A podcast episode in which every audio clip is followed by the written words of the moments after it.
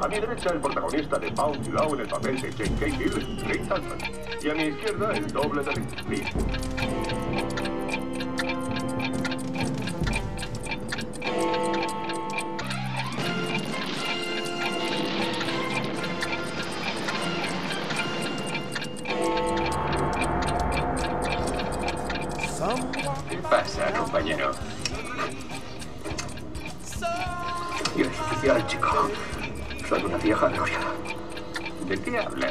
dicho ese tío? Me ha dicho la puta verdad, eso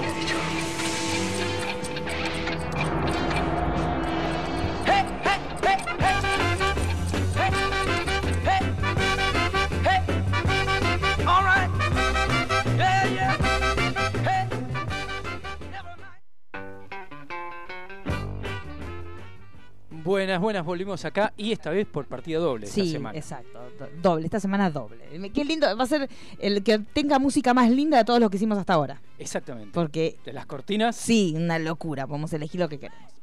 Cuente de qué vamos a hablar. Bueno, acá estamos eh, reunidos porque, bueno, se estrenó la película finalmente de Tarantino, ya todos la vimos, ya todos Sí. hablaron y ahora nos toca a nosotros. Exacto, es tiempo Así. de que hablemos nosotros. Arranquemos, eh, vamos a hacer, vamos a hacer como estábamos discutiendo antes de empezar el programa, cómo lo íbamos a encarar, si íbamos a hablar de la parte histórica o de la parte de la película en sí misma, vamos a hacer como un mechadito.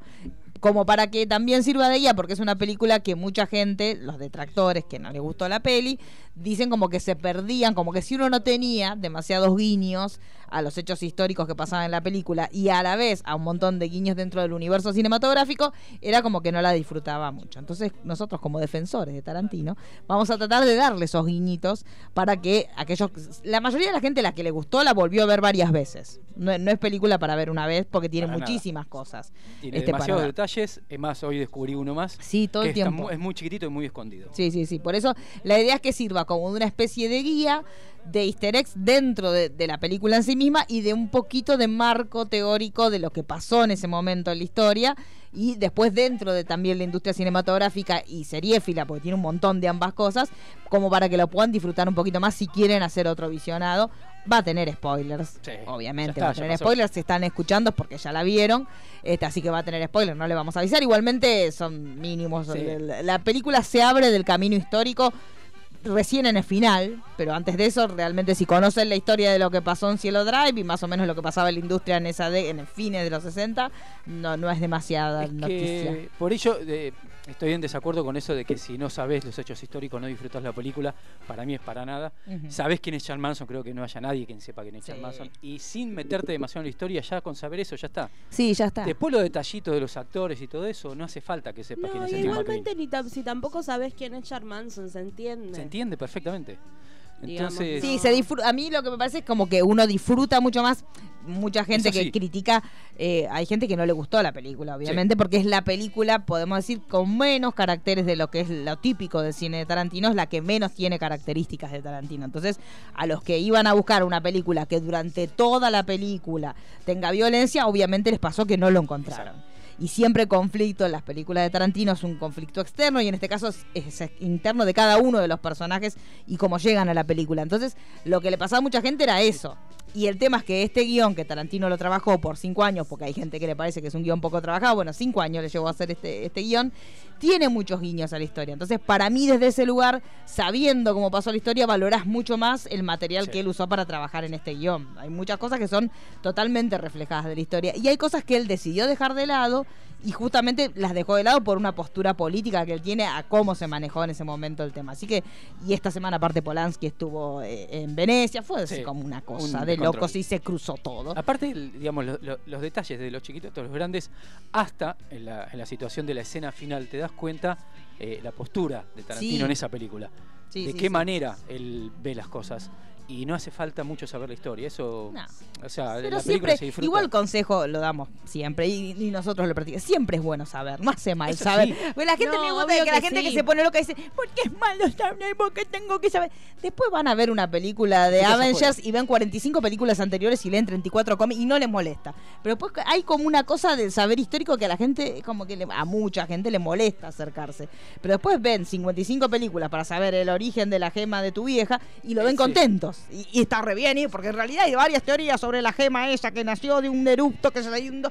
Y eso no molesta. Sí, claro. Pero, sin la embargo, historia- ponerse a leer un poquito de la historia de Charles Manson, de la historia de la industria del cine, ahí sí le Sí, jode. O saber quién Eso es es quién de- raro. o saber quién es quién de los que aparecen. Claro. No, por más que no los mencionen. Y además dejar de pretender que eh, todo tiene que venir masticado Claro. y, y completamente, digamos, todo como un gran cuadro sinóptico, ¿viste? Como que aparece Charles Manson en pantalla y una flechita de él fue Claro, ta, ta, claro. ta. Como si lo estuvieras no viendo es por así. Amazon, que en Amazon te Te pone el actor y el nombre. Bueno, esto quisieran esto con este un cuadrito sinóptico. Y no, no pasa. Sí, pero bueno. en el medio de la fiesta de la mansión Playboy te, te paren la pantalla y te digan esta es Mamá Este Katz, set, este está- set, este es Steve set, McQueen". claro. Obvio, obviamente lo disfrutás más cuando sabés Cuando quiénes sabés, están, pero, Pero si no, bueno, es una fiesta en la mansión Playboy. Listo, ya está, o sea, podés no, seguir. No, necesitas saber quién van a buscar a Sharon Tate. Esas dos mujeres Claro. que van a buscar a Sharon Tate es Mama Katz y John Phillips. John Phillips es el marido, se me fue el nombre de la, de la chica. De la Pero Sam- bueno, de la rubia de Mamá Sí. de Papá. No hace falta saberlo. Sí, no, no, no. Hay un montón de cosas que no hacen falta. Si las saben, le suma mucho más porque te das cuenta que hubo un buen casting detrás, que hubo un montón de cuidados Sí. extras para lo que vos estás viendo. Pero fuera de eso, si no lo sabes, nada. La la- idea es que igual le damos los materiales y si son como nosotros, van a ir a investigar y ver qué persona vieron y, y por dónde viene la cosa. Pero bueno, a- el debate básicamente pasa por ahí. La gente que quería ver lo que estaba viendo y que con eso no tuviera que buscar nada más. Y la gente que por ahí es un poco más curiosa, que conoce igual a Tarantino, porque Tarantino siempre hace esto. O sea, él, siempre tiene easter egg. Lo que pasa que es un universo propio. Entonces, por ejemplo, como vemos los, los cigarrillos de Red Apple, vos sabés Exacto. que es un easter egg, pero es interno. Es, es, es- es su universo que se autorrelaciona. En este caso, los, los easter eggs o los detalles tienen que ver más con la historia. Entonces, por ahí hay gente que eso le- les resultó más molesto. Pero bueno, Pero es una película. siempre, muchacho. siempre va a haber discusiones. Así que bueno, la película obviamente ya, ya se sabe, es la historia de un actor que empieza a- en su declive y empieza a tener problemas con ya del hecho de ir de invitado a programas de televisión Sí, que no le gustan y siempre siendo de malo. sí. sí, sí. Que a pesar de que son grandes programas de televisión de la época, en ese momento era eh, es decir, el actor de cine que cae en la televisión es fracaso. Sí, sí Y en ese momento era otro paradigma, es Claro, verdad. Y encima que lo quieren hacer contratar para los spaghetti western, peor. Sí, que en esa época era un género bastante menor. Exacto, exacto. Eh, otro de los detalles que es increíble, que más allá de que la historia de este actor es ficticia, obviamente todas estas historias están basadas en varias personas Sí. reunidas en una sola, sino en las cantidades de películas que actúa eh, el personaje Rick Dalton. Rick Dalton, Jack Dalton, me salía de MacGyver. Rick Dalton. Eh, el detalle de los pósters de las escenas de Sí, película es, increíble. Es maravilloso. En la única escena que me hizo ruido la- el, el agregado de, de Leonardo DiCaprio es en la serie FBI. Sí, esa es medio Esa, me- no me gustó tanto. A Se me nota demasiado. todas, me pero igual, Sí, sí. es un. Pero para la gente que nos escucha, los que son más pequeñuelos, lo que le molestaba al personaje de Rick Dalton es por ahí lo que ahora vemos en Riverdale o en todas estas series que en general las hace Berlanti, que llama actores que ya están medio en Sí. declive en la carrera principal y los vuelve a traer con otro personaje y los reinventa. En este momento nosotros festejamos ese, ese comeback de como pasa con Mark Hamill. Sí. Nosotros ahora lo festejamos, pero en ese momento era visto como un fracaso. Sí. Entonces, en realidad lo que se hacía, y es lo que te muestra y se habla en la película, es estos actores viejos, que ya estaban medio venido a menos y que la gente no los iba a ver, los ponían como el, como el villano, el oponente al que ellos querían posicionar que era el héroe. Entonces, en realidad la gente iba a ver la película porque veía al villano, venido a menos, que se enfrentaba a una figurita nueva y en realidad lo que se usaban era, era como un contraste. Entonces vos como, como actor no era muy piola el lugar que te dejaba porque vos estabas dándole brillo a una estrella nueva desde tu lugar que medio que te estabas apagando. Entonces eso es lo que le pasa a Rick Dalton. Rick Dalton está en un momento en que se está empezando a poner viejo que la industria le empieza a dar la espalda y tiene que tomar esta decisión. O toma papeles de villanos en todas las series que están dando vuelta en la televisión, o se anima a ser protagonista, pero en un género menor como era el Spaghetti Western. Entonces, el, dilema de él viene por ese lado. Sí, y la, el- digamos la crítica de sus compañeros y de, de todos sus allegados, que es lo mismo. Es decir, bueno, ya está. Claro. Llegaste a, a lo más bajo. Eh, después también está la historia de su compañero, de su doble Sí. de acción, que, que aparte de ser una persona que trabaja para él, es un, es un gran amigo de él y es alguien que lo cuida Sí. bastante y que maneja el coche digo, porque él, él tuvo un accidente y no puede manejar. Él está, tiene como la mano prohibida por lleva- haber chocado. Por- ya lo vemos durante toda la película, se la pasa chupando. se la pa- A mí lo que más nerviosa me ponía era eso. Decía, está tomando, está fumando, era toma café. Era como que nunca se reponía de nada. Era como cuando se sentía un poco mejor Sí. de como estaba tomando alcohol, se mandaba un Se cigarrillo. Es una cosa, Sí, a mí me puso muy nerviosa eso. ese- El deterioro de la vejez primero. Los primeros el- achaques de la vejez y encima le metes chup y encima le metes... Pero bueno. Y aparte una forma consciente decir, tengo que dejar de hacer esto y seguir Y haciéndolo. seguía, seguía, seguía. Sí. Pero eh, como estábamos diciendo que cada personaje es una, una mezcla de varios personajes. El personaje de Rick Dalton es Sí. una mezcla de Steve McQueen, Sí. que tiene mucho. Aparte, eh, protagoniza una de las películas de Steve McQueen Sí. en esta película, que es El Gran Escape. Que que, está la escena- escena reproducida, pero con, Leo DiCaprio. Increíble. Esa es, el- creo que es la mejor de las, Sí, de las fusiones que hicieron. Eh, y después empiezan a interactuar con diferentes personajes históricos como Bruce Lee. Sí. Hoy estoy con los nombres y iba a decir Jet No importa, ya va Hoy, hoy estoy genial con los nombres. Bruce Eh, Lee, que bueno, eh, también lo estuvimos hablando en redes cuando Sí. hablamos de que íbamos a hacer esto, que hubo una polémica por parte de la hija de, de Bruce Lee, que dijo como que lo mostraban como muy pendenciero y peleador. Porque tenemos como una escena que en, en los descansos, que siempre dicen que lo más aburrido es ese tiempo muerto entre tomas. Sí. Entonces, en los descansos que este Cliff Booth, que es el personaje de Brad Pitt, está esperando para ir a, a cubrir justamente al personaje de Rick Dalton, este, en ese descanso se pone a pelear con Bruce Lee. Y Bruce Lee te lo muestran muy distinto a lo que lo conocimos siempre, porque nosotros tenemos la imagen del tipo con muchísima conducta, súper centrado, no, no, no lo imaginábamos peleador tampoco. Y acá te lo muestran peleándose justamente con el personaje de Cliff Booth y que le pega un Sí, revoleo importante. Baile. Eh, pero así todo, digamos, eh, eh, discrepo un poco con la op- eh, opinión de la hija porque Bruce Lee se empieza a ser conocido con el avispón verde por hacer ese tipo de cosas, porque no era tomado en cuenta hasta que él empieza a pelear A de una pelearse. manera y a romper todo, que le empiezan a tomar un protagonismo mucho más grande en la serie. Y recordemos que, que Tarantino lo ama a Bruce Lee. Claro. O sea, de Y- hecho, Kill Bill está. El, el personaje de Beatriz Quito está Exacto. inspirado en Bruce Sí. Lee. O sea, que él, él lo quiere, no es que no lo quiera. Pero me parece que esta peli tiene mucho de eso, de revisar todo lo que nosotros creíamos, porque lo hace con Sharon Tate, lo hace Con- con Bruce Lee. Esos personajes que ya los teníamos como muy encasillados, él los está empezando a manipular y sacarlos de ese lugar que tenían antes. Eh, y est- está bueno también saber, digo, que más allá de, de- de que te muestra Bruce Lee en una, en una situación, tener, eh, tener en cuenta que es una película que toma hechos históricos y se va para otro lado. Así que no- ese precisamente tampoco debe ser Bruce Lee o Steve McQueen o el que se cruce por, por el camino, pues es otra historia de una realidad paralela. O sea Sí. que tampoco ofenderse porque lo muestran de alguna manera o, o de, o de alguna otra. Eh, una de las escenas que a mí también me, me- me fascinó, que ya la mencionamos, que es la, la- fiesta en la mansión Playboy, que ahí aparecen un montón. Sí. Ahí tiene que estar con el papel y lápiz. Bueno, pero ahí marca algunos. Para, Claro. para los que se quejan, ahí, Ahí los marca. un lugar donde se los marca. Pero y- y genial las, las, la- las actuaciones de todos Sí. los actores que hacen de otros. El Steve McQueen es, i- Es es increíble, es igual. Ya se parece el actor. Sí, sí, ya se pero parece. haciéndolo es, es increíble. El que hace de Roman Polanski es igual. Es igual. igual. También. Hasta Sí, los sí, movimientos. Y que eso que no es protagonista en la película siempre está lejos. No, no. Pero bueno, pero ahí también, ahí para mí hay otra toma de, de posición de Tarantino. O sea, Tarantino cuando habló de cómo era y acá ya nos adentramos más en, en lo que es este el centro de la peli, cuando él habló de, de que justamente iba parte de la trama, no toda la trama, sino parte iba a tener que ver con los eventos de Cielo Drive, él se separó de la mirada de Polanski y él directamente habló, por ejemplo, con la hermana de Sharon Tate para que ella lo ayudara a componer el personaje de Sharon Tate. Entonces, recordemos ahora sí, párrafo aparte o, disclaimer a un costadito, es la realidad es que Sharon Tate estaba casada con Polanski, pero Polanski era bastante complicado, bastante mujeriego, y ella en el momento que pasa lo que terminó pasando con su vida, Polanski estaba firmando en Londres y ni volvía, y ella inclusive hay muchos muchos registros de que ella como que decía que se hacía la tonta, que ella sabía que él la engañaba por todos lados, pero que era como una especie de pacto que tenían entre ellos de que ella se hacía la tonta y él se hacía el, el que se cuidaba por ella. Sí.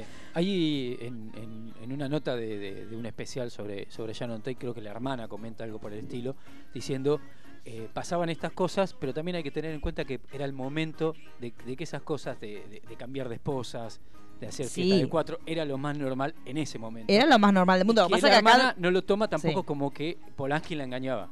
Era como un, como decías vos, un, como sí, un como que ella se hacía, o sea, ella era consciente de lo Sí. que él hacía, no supongo que no le agradaría, pero bueno, la cuestión es que en el momento que pasan las cosas, Polanski no le estaba Claro. dando eh, demasiada bola y él estaba en Londres mientras que ella estaba sola, por eso justamente ella trataba de invitar gente, pues no quería Sí. estar sola. Y no solamente estaba sola, sino estaba con ocho meses de embarazo. Claro, ese es el tema. O sea, más allá de la cuestión del embarazo y los hombres, que es bastante complicada en líneas generales.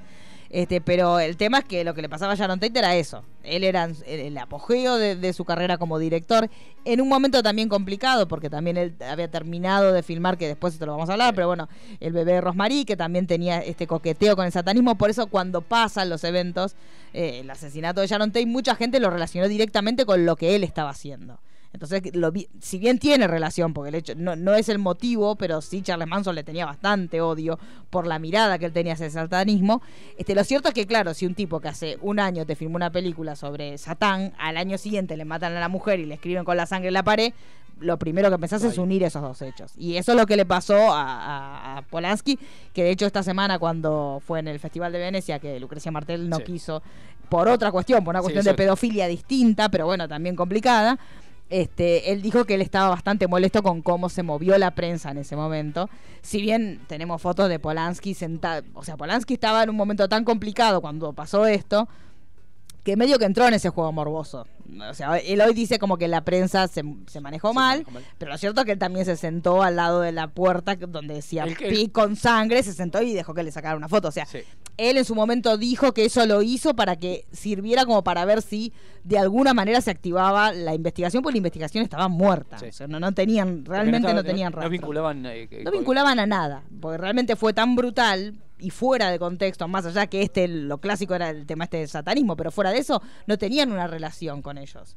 Entonces, lo que dijo, porque uno ve las fotos de por ahí, te parece una locura que, una, que el marido de una mujer que acaba de ser asesinada se Se saque una foto mirando cómo está escrito PIC en la puerta de la casa. Pero bueno, él lo que dijo en ese momento Sí. fue que esa foto la hizo Para como para llamar la atención. Eh, igual hay que ir a, lo- a los archivos del momento de las conferencias de prensa de Roman Polanski o los reportajes eh, después de en esos días y la cara de Polanski está desencajado. Está desencajadísimo, No, no, sí, no, sí. no es alguien que esté jugando.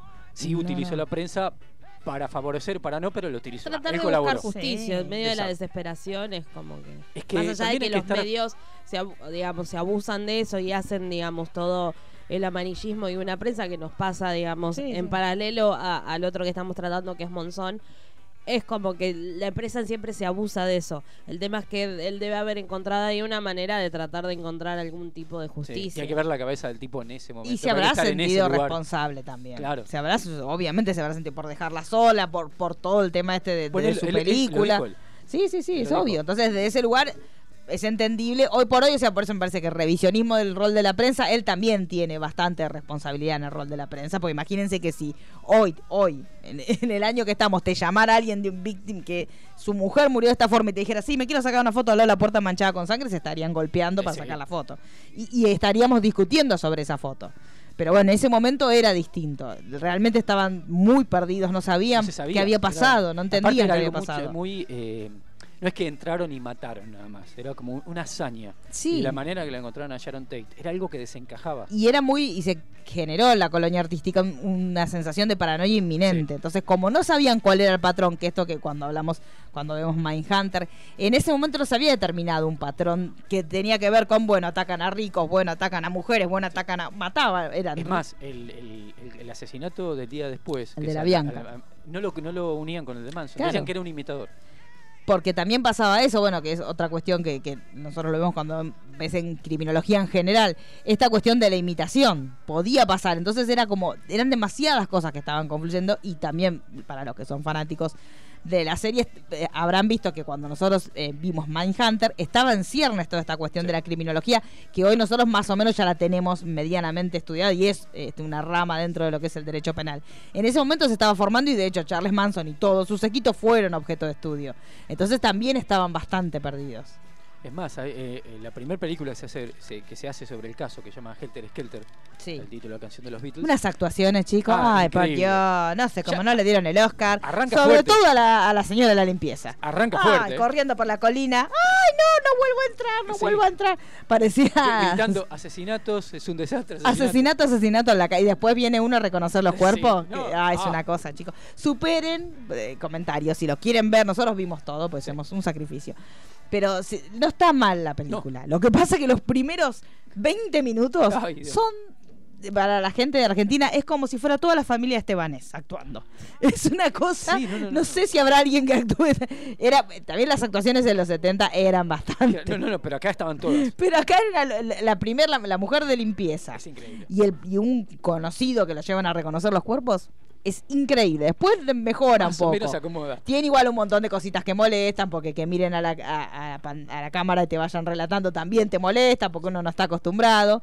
Este, pero tiene muchos datos. Es increíble, porque Así la que- película arranca como un pseudo Troy McClure. Claro, sí. ustedes me conocerán por ser relatores no del asesinato de Manson. es una cosa así, uno dice, ¿qué estoy mirando, amigo? Porque después, porque lo gracioso es que el que hace esto es el abogado, El ¿no? abogado. El abogado. Y el abogado mira a cámara y dice, todos me conocerán, toda la gente se sintió muy molesta por el asesinato de Sharon Tate. Y después sigue actuando. Y vos, ¿Qué, qué estamos haciendo, amigo? Busquen a otra persona porque yo me confundo. Usted se relató, pues el abogado. Porque podrían haber puesto una voz en off de una mujer, qué sé yo, cualquiera. cualquiera. Pero no el mismo actor mirando a cámara y después cortando. Hola, sí, bueno, vengo a entrar a la jugada.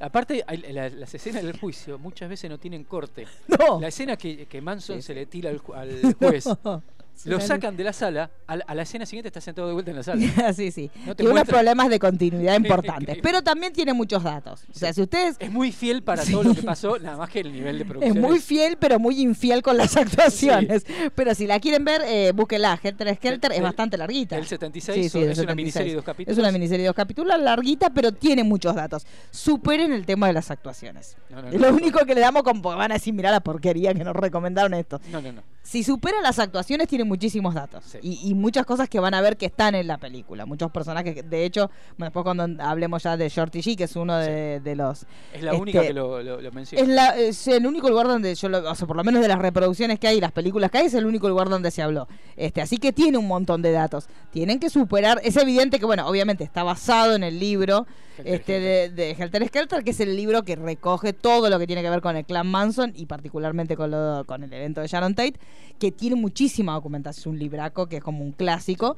Está basado en ese libro. Entonces, si bien las actuaciones son malas, directamente malas, La no se salva ninguna. La producción Las una- chicas, las chicas las del clan no están sí. mal. Es una producción por ahí nomás. hasta por ahí. Sexy Sadie es una cosa que por momentos se pone hot, pero necesito porno soft o Sí. ¿qué Cuando está llega- pasando? Cuando llega a la cárcel. Sí, sí, que se pone como que quiere bailar. calentar hasta las barras. Sí. Ella entra a la cárcel, o sea, supuestamente se la llevan presa, bueno, ella entra y se, se- le dan tipo su camita, bueno, vos te sentás acá, y se pone a bailar con una música, así que había música. Era un es rarísimo. Sí, Tiene sí, escenas sí. raras, pero bueno, eh, lo importante es que está basada en el libro y de ahí sacan muchos datos. Hay, hay muchos datos. Hay que tener en cuenta que es una producción de miniserie de televisión. Sí, que En también. esa época era lo más barato. Eran chicos. Y hay que. Las escenas cuando van eh, relatando los crímenes, cuando están en el juicio, Sí. porque los crímenes no te los muestran hasta el juicio, digamos. Todas van con la music- musicalización del tema puntual como Helter Sí, Skelter o pero- pero- De la manera. chicos. Es como, es como que te- yo- ahora nos suelen en Sí. medio que estamos hablando. nada. Claro. ¿Qué pasó? Pues por ahí vos ves la escena que no sé, y entran a la casa. ¡Uy! Abren la puerta y lo sacan. Vos decís, ¿qué pasó? Muy, tiene un nivel de sutileza. Para mí, con guante de boxeo, el Sí, operador. Una cosa que, chicos, no, no, te asustás, pero te asustás por lo mal que está puesta la cosa. Pues. En el medio de una escena. Y se va. Porque Sí. aparte es eh, la frase. Aparece de Claro, la nada. claro, de hecho lo pone la primera vez que aparece cuando aparece Helter Skelter Sí. escrito en la pared y la cámara va donde dice Helter Skelter y se va. ¿Qué pasó? Déjame la canción. Si ya te, aparte yo pensaba, si tenés los derechos para poner esta canción usala y me bien. vas a poner dos segundos, amigo, Usala con la platita que gastaste. O Por sea, ¿Sabes lo que no parece? tenían. Sí, la plata. No, para mí sí, porque ya, ya por eso pagás. Sí, sí, sí. Sa- ¿Sabes lo que parece? Para los que son de Argentina, para las producciones de Sin Condena. Claro, bueno, pero las producciones sin condena a nivel muy- datos estaban bien. claro, esto es lo similar. Sí, sí, es una cosa Es una sí, cosa sí. grotesca, pero que tenés Que mucha tiene mucha información. información. Mucha información, pero actuaciones te la debo. Sí. Sí, sí. Eh, bueno, ¿dónde nos quedamos? Porque nos fuimos a GT Sí, no- nos fuimos a Helter Skelter. Bueno, estábamos, entonces presentamos a los personajes principales. Rick Dalton y eh, Cliff Booth, que son el actor principal venido a menos, y su amigo, su sidekick eterno, Cliff Booth, que es su, su stuntman, Sí. que es el que hace todas las escenas de riesgo. Básicamente lo que vamos a ver es esto, esta negociación que tiene Rick Dalton con, bueno, listo, paso a hacer Spaghetti Western, que era como la porquería máxima de la historia, o sigo haciendo de villano el resto de mi vida hasta que me muera viejo. Me, me encanta la escena cuando llega el personaje de Kurt Russell y Sí. se lo encuentra a, a- a Brad Pitt. Sí. empiezan a hablar bien, se sube al, al, al motorhome Sí, y empieza no. a hablar con Rick Dalton diciendo, ¿por qué tenés ese trabajando? Mata a la Claro, mujer. claro, sí, sí, sí, es un mata esposa. Bueno, esa también era, es una de las polémicas que está por ahí dando vuelta sobre este personaje eh, de Cliff Booth, que supuestamente lo que, los, los que critican este personaje dicen como que en realidad es un femicida porque se supone que él mató a la mujer este, y, y como que uno estaría empatizando con un femicida. La realidad es que no vemos, o sea, lo que nosotros vemos, y juega mucho con eso también la película, es que están juntos el, el marido, eh, el personaje de Booth, con su mujer, con Billy Booth, que están juntos en un, este, en un barquito pequeño y que él está como con una especie de arpón y medio que se lo está apuntando y están los dos tomando alcohol, entonces... Sí, como que ella le está discutiendo. y como- ella está claro, discutiéndole. y- Pero no, no, no llegás a ver como mucho Nada. más. Ves que como que se sacude y podés Y no hasta, hasta pensar que capaz que se disparó sin querer. No sabes nada más y él juega con eso. Sí. O sea, la película se juega con que él es conocido como un mata esposas. No, y aparte de ese evento en particular, lo que tiene es que justamente también un guiño a lo que es Hollywood, digamos, recordando a la actriz Natalie Wood, que era la, la actriz de Rebelde sin Causa, que también murió de una forma muy misteriosa cuando ella estaba en un barco con su esposo, que era Robert Warner, y con Christopher Walken, y ella falleció. Nunca se, se esclareció exactamente qué es lo que pasó. Entonces también, digamos, es un guiño a esa situación. Porque, digamos, la peli lo que tiene es no solamente guiños a personas físicas, sino a situaciones que tienen que ver con Hollywood en general.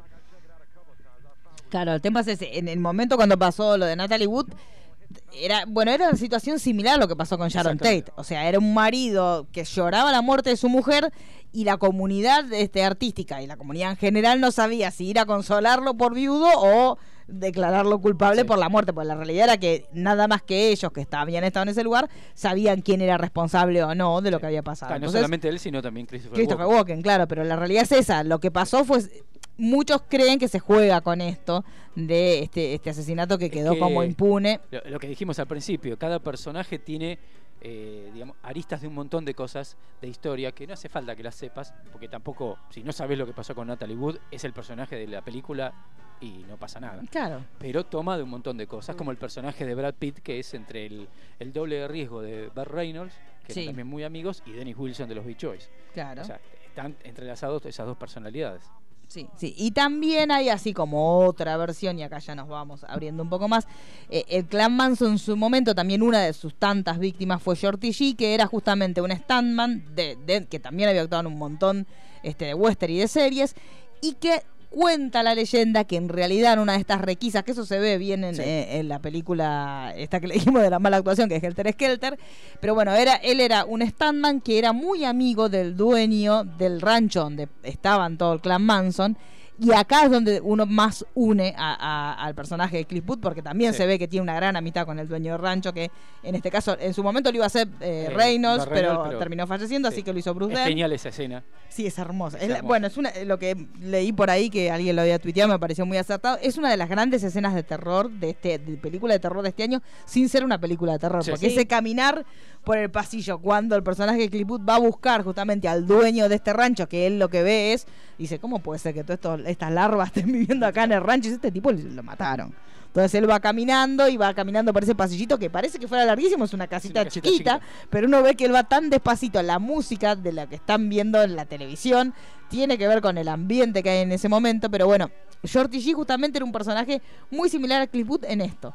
Era muy amigo del dueño del rancho donde estaba el clan Manson. y Span su- Ranch. Spans Ranch, exacto, de George Span, que era el dueño de, de este rancho. Y lo que cuenta la leyenda es que en realidad en una de estas redadas donde termina cayendo una de las primeras veces que apresan a todo el clan, lo que consideraba Charlie era que lo que los había vendido era Shorty G.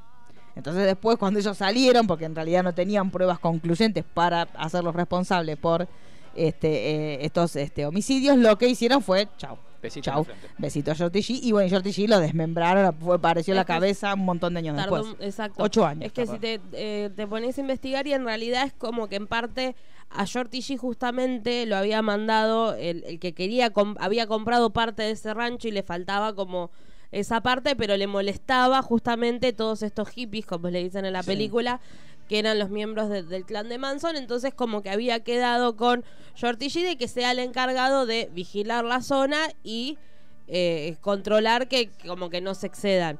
Y cuando él como terminó de comprar ese terreno, las cosas se pusieron más tensas y hubo una pelea en realidad con un eh, amigo de Shorty G y Manson y él lo fue a defender y a Manson le quedó acá.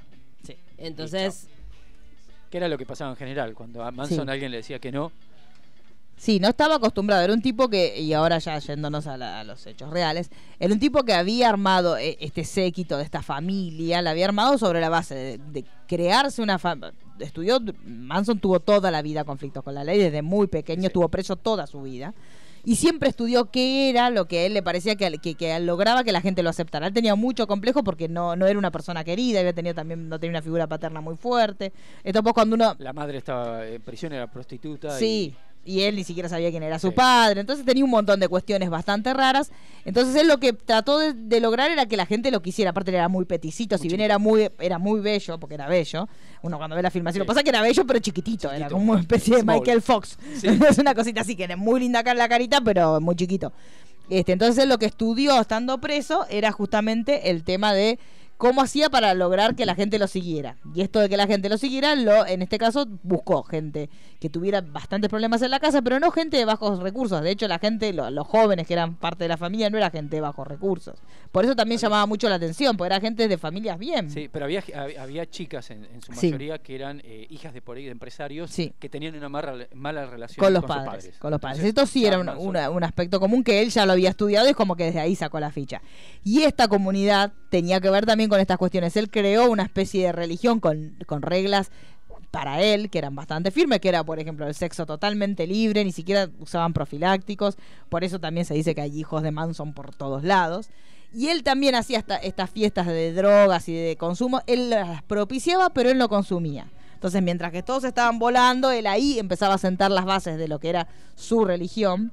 Y este, luego él lo que hacía era manipular y ver cómo, cómo ellos los, cómo los chicos iban respondiendo. Entonces, por eso eh, uno cuando los ve en esta escena, cuando Cliff Booth va al rancho que los ve y parecen todos zombies, porque están todos así Sí. como esperando.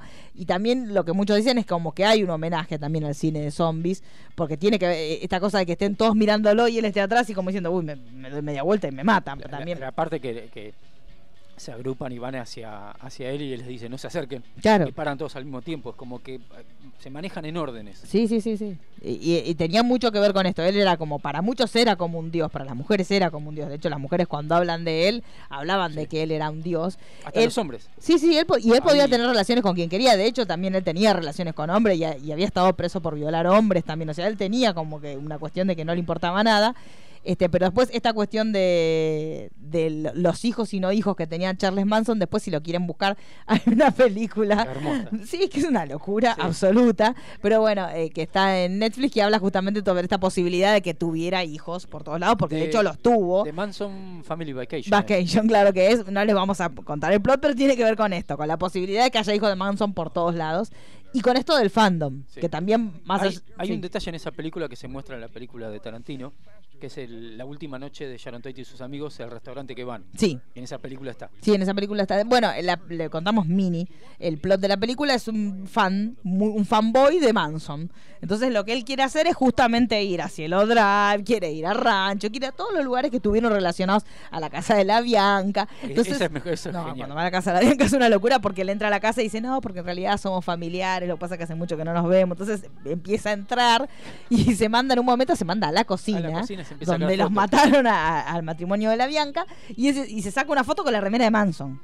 En un momento que esté- la dueña de la casa está distraída y ahí lo agarra otro y dice, bueno, ya está, ya tenemos un, un friki nivel Dios. Pero después la trama se va para otro lado, bastante interesante, pero bueno, si son, les gustan así como a nosotros los datos, está bastante buena, pues más allá del delirio que es la historia en sí, eh, es de los hermanos Duplá, pero este, más allá de la historia y el delirio, tiene un montón de datos. O sea, está basado en un montón de datos porque te muestra cómo fue cielo, cómo fue lo- los eventos Cielo Drive, cómo pasó lo de la Bianca, o sea, él justamente al ser fanático y también está leyendo todo el tiempo el libro de Helter Skelter, este, bueno, va a todos estos lugares que tuvieron que ver con la formación del clan.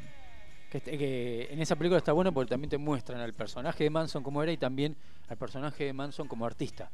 Claro. O está la escena en el auto que le hace escuchar al Eh, hermano. Esa la- parte se la vamos a dejar a usted. Sí. Cuente la parte de, de Manson artista. Oh, los Que hits. es la que en parte también tiene más relación con lo que terminó pasando con Sharon Tate. sí. Eh, Manson era un, digamos, un escritor de canciones, un cantante folk, o pensaba que era un cantante Sí. folk, eh, que nunca había tenido suerte en el mundo musical, pero un día, esto está en la película de, de Tarantino, alguien va en un auto y levanta a dos chicas Sí. de- del clan Manson y las lleva a- al rancho. Eh, esa, ese- esa persona en la vida real era Dennis Wilson, baterista de los Beach Boys. Y ahí le presentan, que eso está en la película de Tarantino, que, que le quieren presentar a Charlie y no está. Eh, Ujú. Ahí es donde se va un poco de, de- de lo que, de lo que realmente no pasó. A Dennis se lo presentan y Dennis queda maravillado con eh, el imán que tenía Charles Manson. Y aparte, Dennis tenía también un alma muy eh, herida por historia familiar, Sí. por no aceptación dentro de, dentro de la banda, porque también era bastante quilombero, Denis. Entonces siempre estaba, lo estaban echando de la banda, lo estaban eh, alejando de alguna gira por alguna macana que se había mandado. Entonces se sentía fuera de todo, de toda estructura. Y Manson le dio ese, ese huequito en el que Denis se sentía útil también. Y empezó a ver que Charles Manson tenía unas ideas musicales que a Dennis le llamaba mucho la atención y Dennis tenía mucho de su hermano Brian, que tenía mucho talento musical. Entonces empezó a agarrar las canciones de Manson y empezó a dar una vuelta. Una de Lo las peor canciones, que pudo haber hecho. lo peor. Y una de las canciones termina en un disco de los Beach Boys llamado 2020 que enojó Claro, y sí. de una manera Sí, descomunal a Charles Manson. Justamente un tipo que tenía problemas con que lo aceptaran, que él se sentía un artista y te, te dicen que no y después vos escuchás, tu- eso le pasaría a cualquiera, A no hay que ser Manson. Y encima no solamente que grabó su canción, sino que le cambió la letra Claro. y le cambió el Chao, título. amigo. Amiguito. Así que, pero Y igual- ahí es donde lo empieza a buscar. reconocieron que era de él. O sí, tiempo Sí, después sí. reconocieron. Después- es más, hace poco John Stamos, que es baterista suplente de los Beach Boys, le hicieron un reportaje en los shows que iba a pa- a participar, qué canciones iban a tocar, y él contesta de la nada, sé la canción que no vamos a tocar nunca. Y era la era canción de- de la de ellos. Chas Manson. Claro. Pero, pero bueno, eh, pero igual así todo, eh, Manson después en varios reportajes dijo, yo le regalé la canción a Dennis Ujú, por su Rolls Royce. Claro. Lo único que nunca vi los papeles.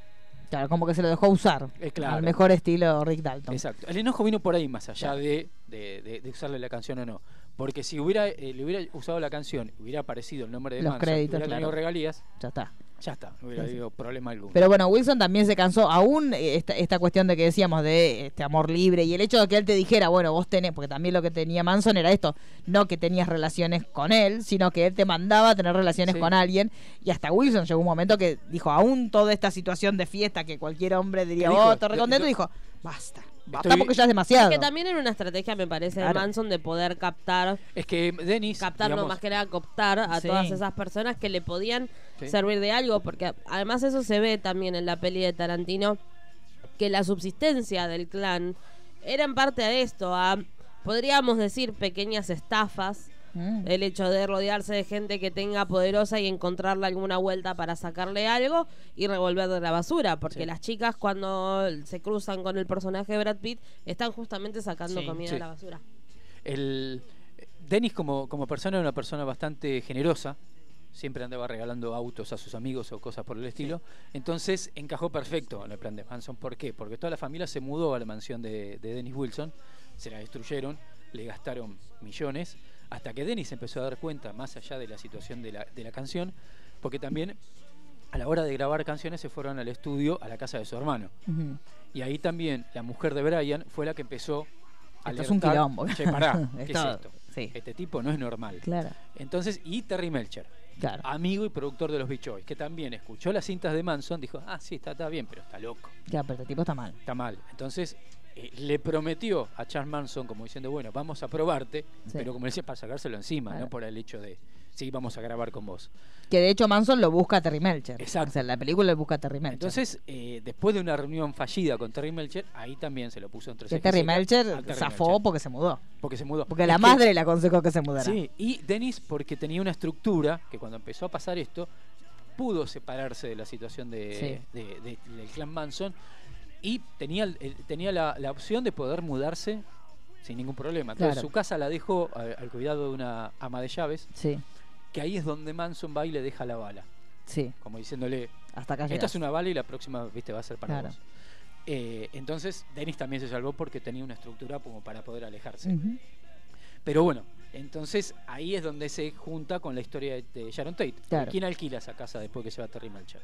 Polanski. Polanski. Polanski con Sharon Tate. Con Sharon Tate ya parturienta, ella estaba Exacto. embarazadísima. Y un día Charles Manson se va, se manda a la casa a buscar a. Terry Melcher y a Dennis Wilson y se encuentra con el, la expareja Sharon Tate, que después terminó siendo su, su gran amigo. Y ahí es donde había un Sí. una, una situación de, de swinger Sí, con Roman swingercito. Polanski. Exacto.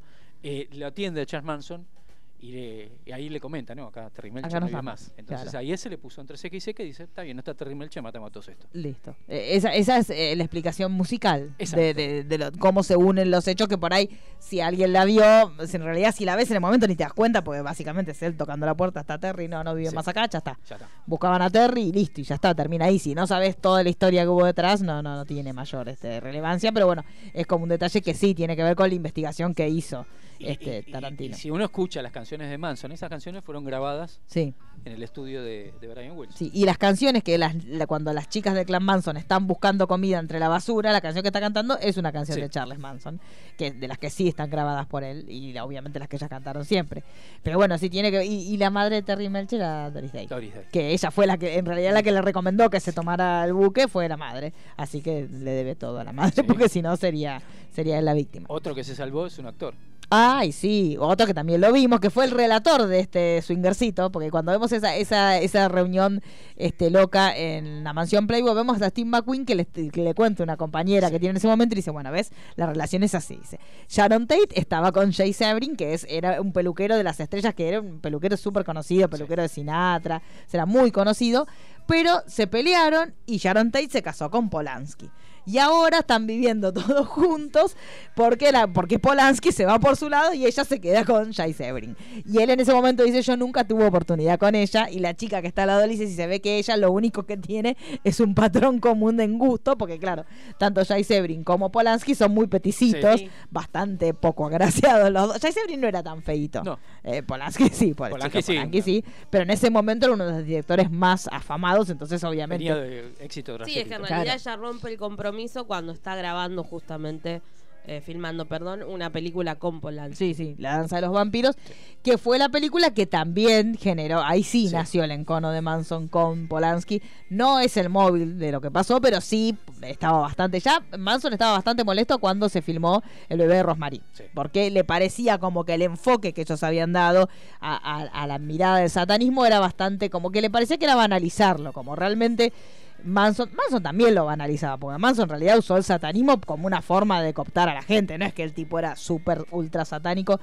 No, no. De hecho, Es la, que se- se- él se representaba como Jesucristo y como Claro. Satán al mismo tiempo. Era Claro, un- por eso la, la postura teórica, entre comillas, de, de Manson no era una postura de adorar a Satán, sino que él lo que creía era que había iba a venir como una especie de guerra santa entre blancos y negros, que ellos, pues, era toda una, una cosa maravillosa la, la- la idea que tenía Manson. Entonces Manson lo que quería era que iba a haber como una guerra santa, que era este Helter Sí, Skelter, Helter que él consideraba que los indicios de esta guerra, que era inminente, estaban en el disco blanco de los Beatles, pero en su lime él Que los sacó cuatro jinetes del apocalipsis eran los Beatles. eran los Beatles. Y él consideraba que esta guerra que se iba a dar entre los blancos y los negros, él lo que iba a hacer era empezar como a tirar el, el primer fosforito con nafta. Él después se iba a meter en un, en un, Genial. en un refugio subterráneo, mientras que los negros y los blancos se reventaban por la guerra que él mismo había iniciado. Cuando la- los negros ganaran, él iba a salir y se iba a erigir como el líder de todo el mundo, este mundo sobreviviente que iba a estar dominado por la raza negra. Pero él, sin ser negro, iba a ser el Iba líder ser, de ellos. Además, tirado los pelos, imposible. Pero esa era su teoría. Entonces, y de hecho él después siguió, más allá de, de lo que pasó con el tiempo y cómo fue enjuiciado, y obviamente murió en la cárcel, pero él siguió manteniendo acólitos y gente que lo seguía, y lo seguían desde un punto de vista ecologista, porque él inclusive hablaba sobre la tierra, de cómo la tierra tenía como una especie de religión que fue mutando y cambiando de significado, pero él siguió teniendo seguidores aún estando este preso. Este, así que él, supuestamente la religión de él pasaba por este, aparte de lo que ya dijimos, el sexo libre, consumo de drogas y un montón de cuestiones, también pasaba por esto, por esta rebelión de los negros y por un montón de cuestiones que con el tiempo fue mutando.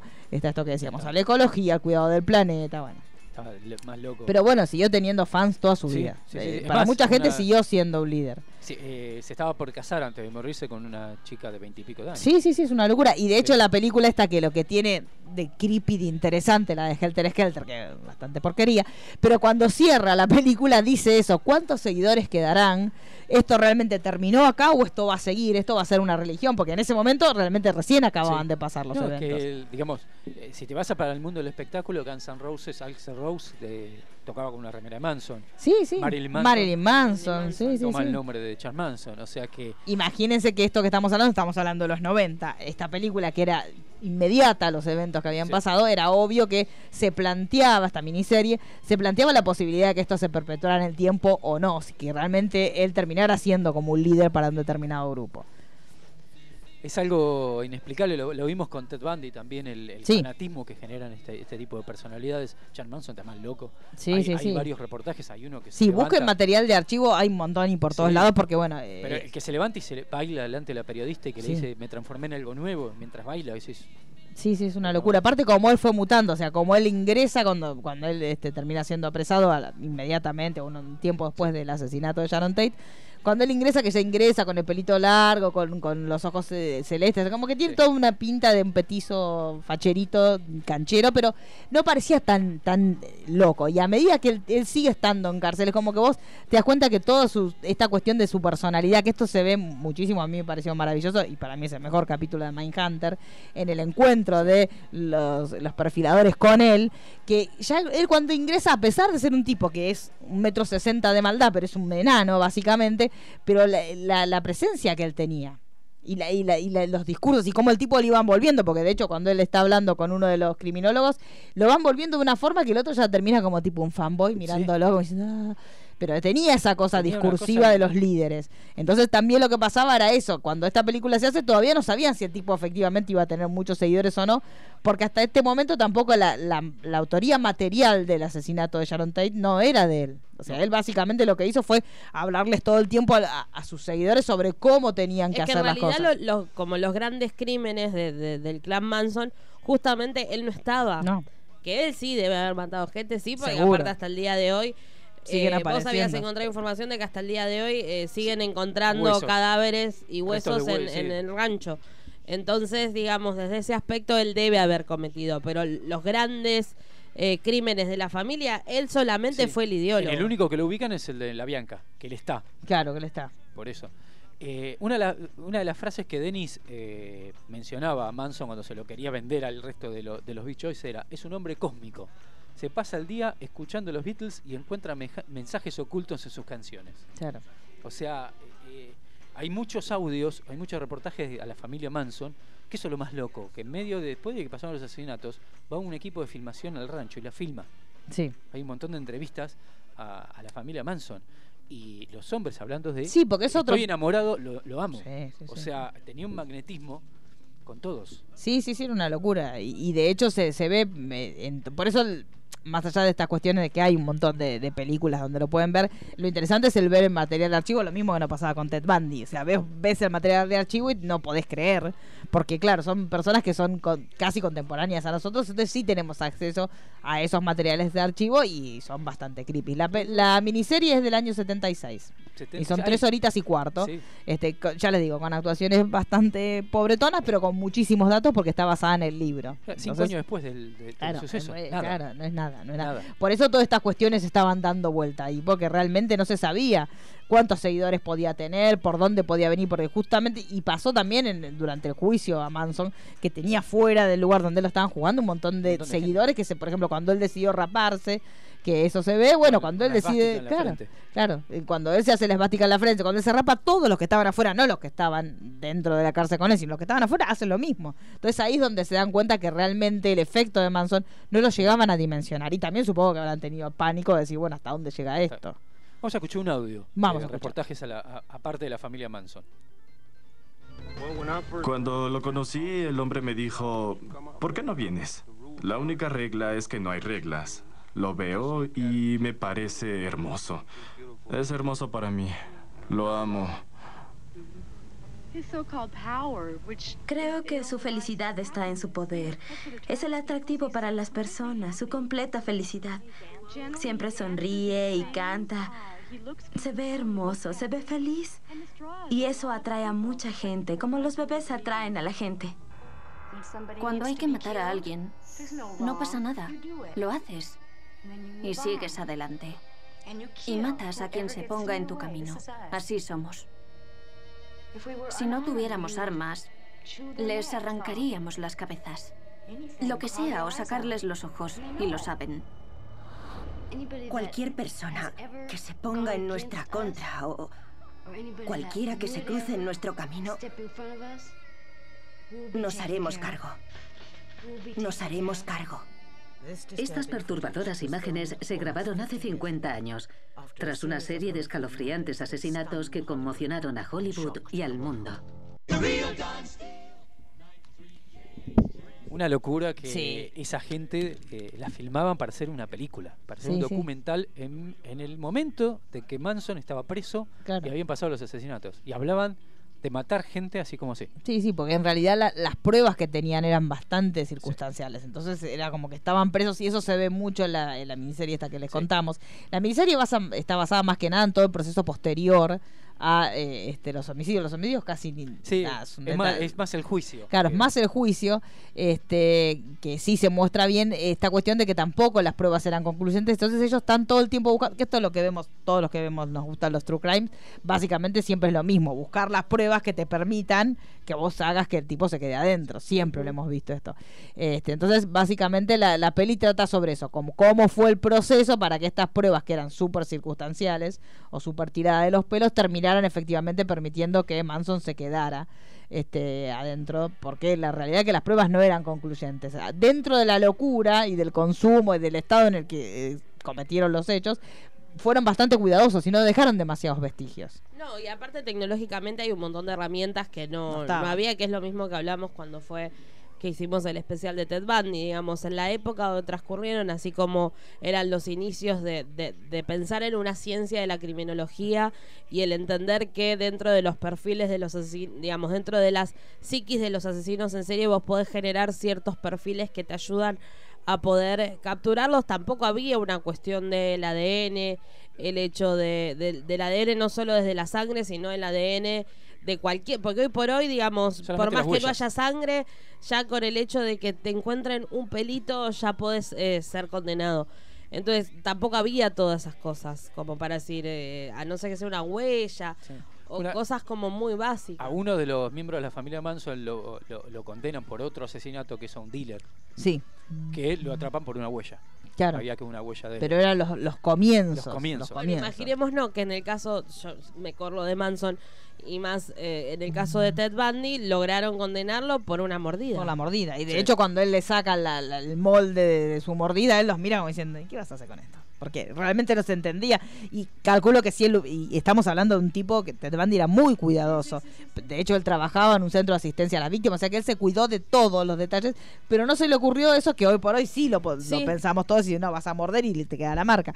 Pero en ese momento no se sabía. Entonces, Sí. la realidad es esa. Que es, eh, una de las cosas que no le creían a los que habían participado en los asesinatos era que por el tema de la que, que decían que habían tomado mucho ácido, por, el- por el tema de lo detalle, lo detallista que era todo. Claro. O sea, qué tan volado en ácido estabas para hacerlo tan para hacerlo tan tan meticulosamente, pues la realidad es esa. Pero bueno, el, el tema es que, y ahora sí, volviendo a la película, sí, de- dejamos a los Manson de lado, este, pero lo cierto es que te das cuenta cuando uno investiga un poquito sobre cómo sucedieron los hechos de Cielo Drive, y cómo te los muestra la película, te das cuenta que lo que hizo eh, Tarantino, que es lo que hace siempre, que es un cine de venganza, que es lo que siempre comentamos en todas sus películas, lo que hizo Tarantino fue, sobre los hechos reales recontra estudiados, porque son recontra estudiados, lo que hizo fue hacer su propia versión de los hechos, o como él le hubiera gustado que las cosas pasaran.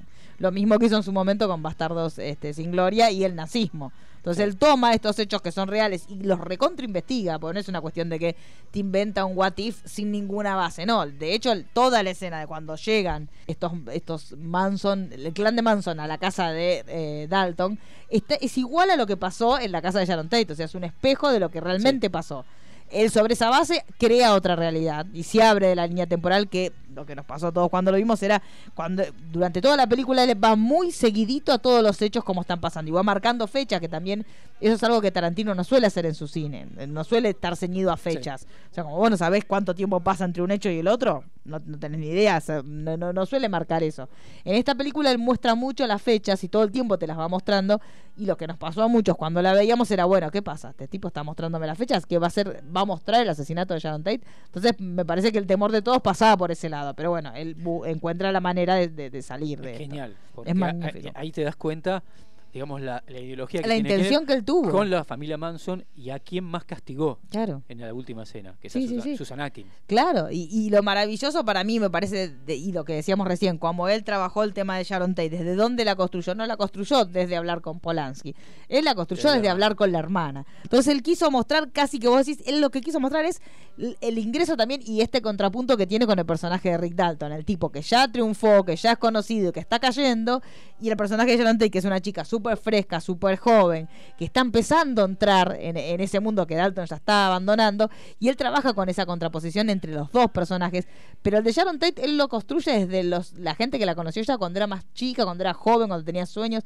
no desde el lugar de la víctima del asesinato. No, desde, desde, la inocencia y ese sería como ese anhelo más por vivir, de, de, de estar como más relajada, de, de disfrutar, porque en realidad prácticamente en todos los momentos que ves a Sharon Tate en la película son de disfrute, ya sea en la fiesta bailando, ya sea yendo a verse al cine, que además el detalle de haber elegido usar la cinta original. para es, es un gran detalle porque no todos han visto algo con la presencia de Sharon Tate porque lamentablemente en la historia Sharon Tate quedó como una de las grandes víctimas del clan Manson.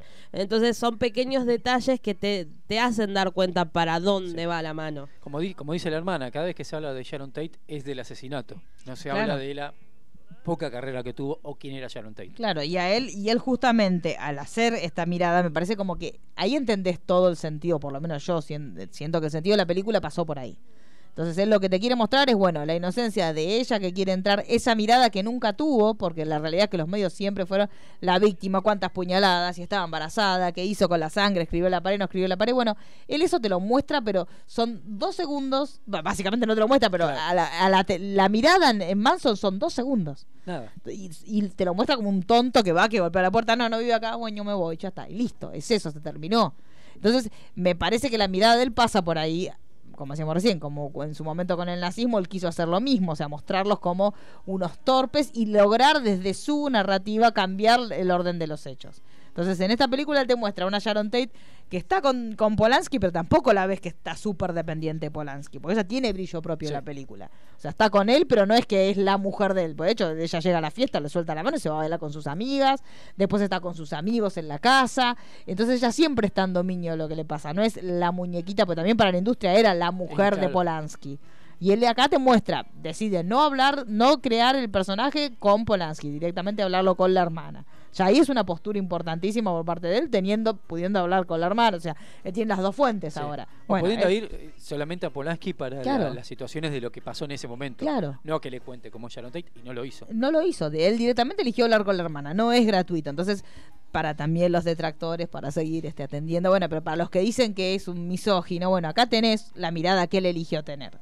Entonces él eligió tener un primero que, más allá de todo, eh, su primera película fuera de Weinstein, luego del escándalo que tuvo Western, su primera película hecha con una, con una gran distribuidora. Él igualmente duró dos segundos como, como realizador independiente, pero bueno, la realidad es que ahora hace, hace esta película donde él se puede dar el lujo, supuestamente su anteúltima película.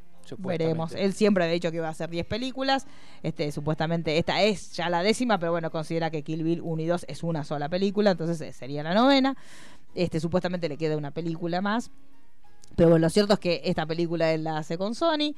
Tiene obviamente un presupuesto terrible que le permite Aparte tener. fue una de las condiciones para que justamente Sony sea la distribuidora, fue decirle genial, pero eh, necesitamos presupuesto. Sí, claro. Porque digamos, él, él tomó Los Ángeles y los recreó por completo. Sí.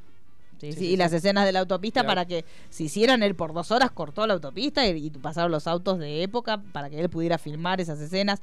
Las fachadas de- del Boulevard de Hollywood también todos los locales pusieron fachadas de época que en su momento les molestó y después vieron la dijeron más si esta película triunfa ojo nos queda a nosotros la fachada y la están dejando pues la película le está yendo muy bien así que la están dejando este él usó todo de- digamos que así como de mitad parte él se crió ahí desde chico él trabajó en un videoclub y es- todo esto este universo de las series y del cine es el material de la vida de él de toda su historia entonces básicamente lo que quiso reproducir es su infancia y su adolescencia dentro de, de este mundo de las series y del cine y reproducirlo en base a la admiración y el amor que él tiene esa escena cuando se empiezan a prender todas este los carteles de neón es una maravilla es una locura Sí, sí, su carta de amor a Hollywood. Claro, su O carta sea, de amor a más allá Hollywood. de Sharon Tate, más allá de lo que Y más allá contar. de su propia carrera. Sí, sí, Sí, sea, por eso. Los que por ahí están enojados porque no es una película con los tintes de Tarantino, les digo, está bien, Tarantino tiene su estilo, todos los directores tienen su estilo, Sí. pero también van y hacen otras películas. Sí, Tarantino nunca lo había hecho.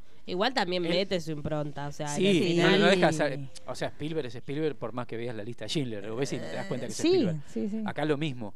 Eh, pero está bien que salga y haga otra cosa. Sí, sí. a- a Que mí- tampoco está en otra cosa. No, es un homenaje a, a lo que a todo lo que él mamó desde chiquito y lo que él le gustó y es una carta de amor a la industria con todas sus contradicciones y con toda esta, esta lectura lo que decíamos el villano, el héroe, el superhéroe, la edad, este la vejez, los amigos, las parejas, hay un montón de lecturas de por medio. Como se debe sentir él también. Y obviamente a él también le está pasando, le, le pasa a todos, eh, le pasará también a DiCaprio, también le pasa a, Brad Pitt, lo que pasa a Brad Pitt no se nota los años, chicos. Al digamos, revés, todo, está mejor. por favor.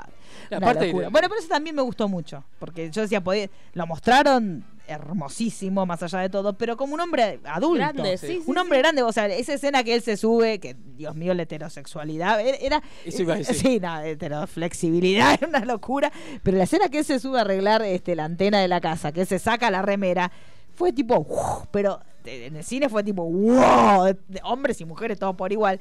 Pero no estabas viendo un tipo que estaba retocada la imagen para que pa- un tipo de 55 que parece que tiene 20. No, No, no, era no, un tipo súper atractivo, pero adulto, pero grande. Entonces Sí, eso que es lo mismo que pasa con, con DiCaprio, es como Sí. que no, no, no se gastan en rejuvenecerlos No. o, o ponerlos un poco más como en, en un estereotipo más de perfección. No, Sí. es No. un chabón que, Es o sea, los dos están grandes. Acá es donde eh, más se nota en la edad que tiene. Exacto, Sí. sí, sí, sí. Y está bárbaro, porque. Y está eh, buenísimo. Y es una mirada totalmente. Más allá de que están en Hollywood, es totalmente fuera de los cánones de Hollywood. Porque vos, lo, obviamente, que la podés digitalizar y que los dos tengan la piel tersa, hermosa, perfecta.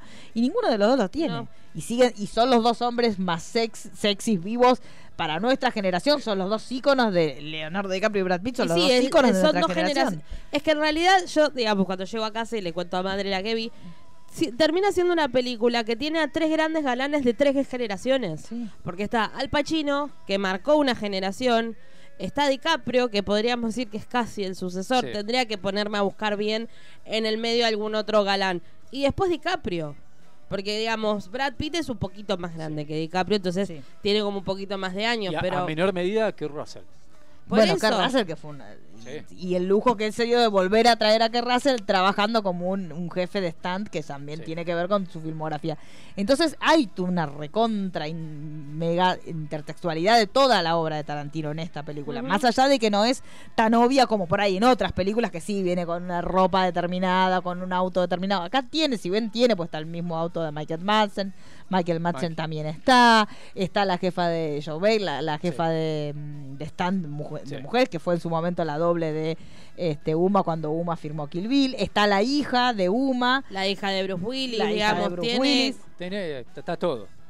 Por eso él logró, obviamente, un lugar en la industria. Tarantino que ahora todos, hace va mucho tiempo, quieren estar en sus películas. Pero inclusive superó también el conflicto que en su momento había tenido con Uma, que esta, esta cuestión de esto que siempre decimos, del maltrato dentro del set, bueno, esa escena que él quería que no se filmara con un stand, que era ella con ese auto viejo destartalado por la por una- un camino de tierra y que en el momento que ella frena le da un chicotazo. Esa filmación que se filtró hace muy pocos años y que ella contó como que en ese momento que iban a hacer esta escena, ya le había dicho, mira, yo la verdad que no la quiero hacer yo porque el auto es, una, es un auto viejo y yo sé que corro riesgo de pegarme un chicotazo. Y Tarantino dijo, no, la quiero que la, que la hagas vos. Bueno, hubo un conflicto ahí. Hubo un momento que parecía como que no lo habían superado. Después no sé si fue un tema económico, pero bueno, aparentemente ahora son amigos. Está todo bien de vuelta, pero fue justo simultáneo al, al escándalo de Weinstein, que Uma estaba enojadísima, que parecía que iba a hablar, porque de hecho dijo, yo no voy a hablar ahora porque estoy muy enojada, pero voy a hablar después. Pero después no habló nada, pero supuestamente Uma también tiene que haber sabido, porque esta cuestión de, de los manejos de Weinstein lo sabía toda la industria y obviamente Tarantino siendo el amigote y, eh, y el compañero y el colega y el socio en todo lo- todo, toda la carrera de Tarantino, es obvio que él también lo supo.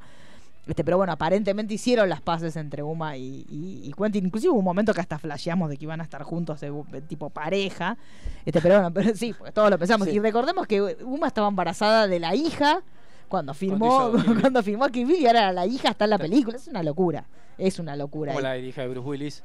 Claro, sí, sí, por eso. por to- la época también. Por Claro. la época que Bruce Willis hizo eso, Pulp Fiction no estaba por nacer o nacía. Claro, o sea, eh, to- hay toda una generación de, de todos los hijos de los íconos de la industria que obviamente son amigos de Tarantino que están acá en la película como una especie de posta que a seguir lo que pasa que son parte del clan y no lo vemos. También está la nena que hacía de la hija de, de Woman Kill Bill, Sí. es una de las nenas que están en el, en el clan. Nenas, digo yo, que Claro. tienen 20 años. chicos, Bueno, no la, la- la nena que actúa con, con Rick Dalton en el western. Sí.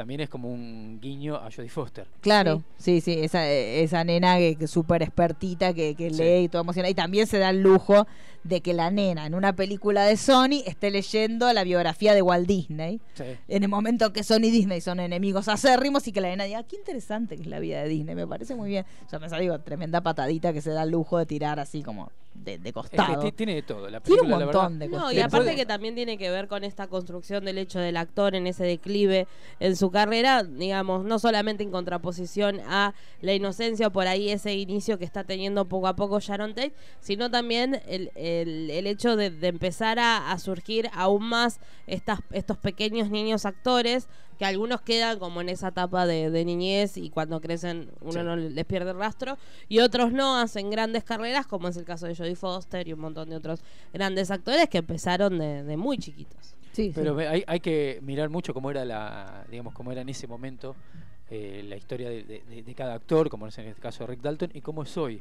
Claro. Porque hoy, en paralelo, podés ver a Bruce Willis haciendo 15 películas por año y son todas malas. Sí. Y estás diciendo que vuelve a la televisión. Bueno, y no arribando, claro, y no, y no haciéndose pase, pero me parece que él todavía no. Y si bien él fue una súper estrella Sí. de series de televisión, bueno, fue una estrella. Y pero era en la época donde llegar al era al revés.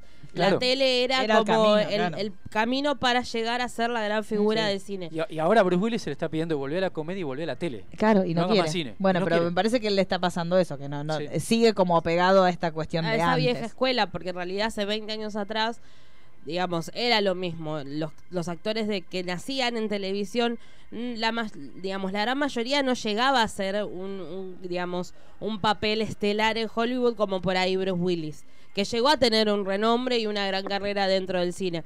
Vos después te vas por ahí, eh, David Duchovny, Mulder. Sí. Él hizo algunos pasos en el cine, pero No. No pasó nada. sin pena ni gloria. Entonces, y ahora estamos en un momento donde la tele es lo que domina, la tele es lo que vende, donde tenés a Nicole Kidman, Meryl Streep, Reese- eh, protagonizando todas juntas en, en una, en una misma serie.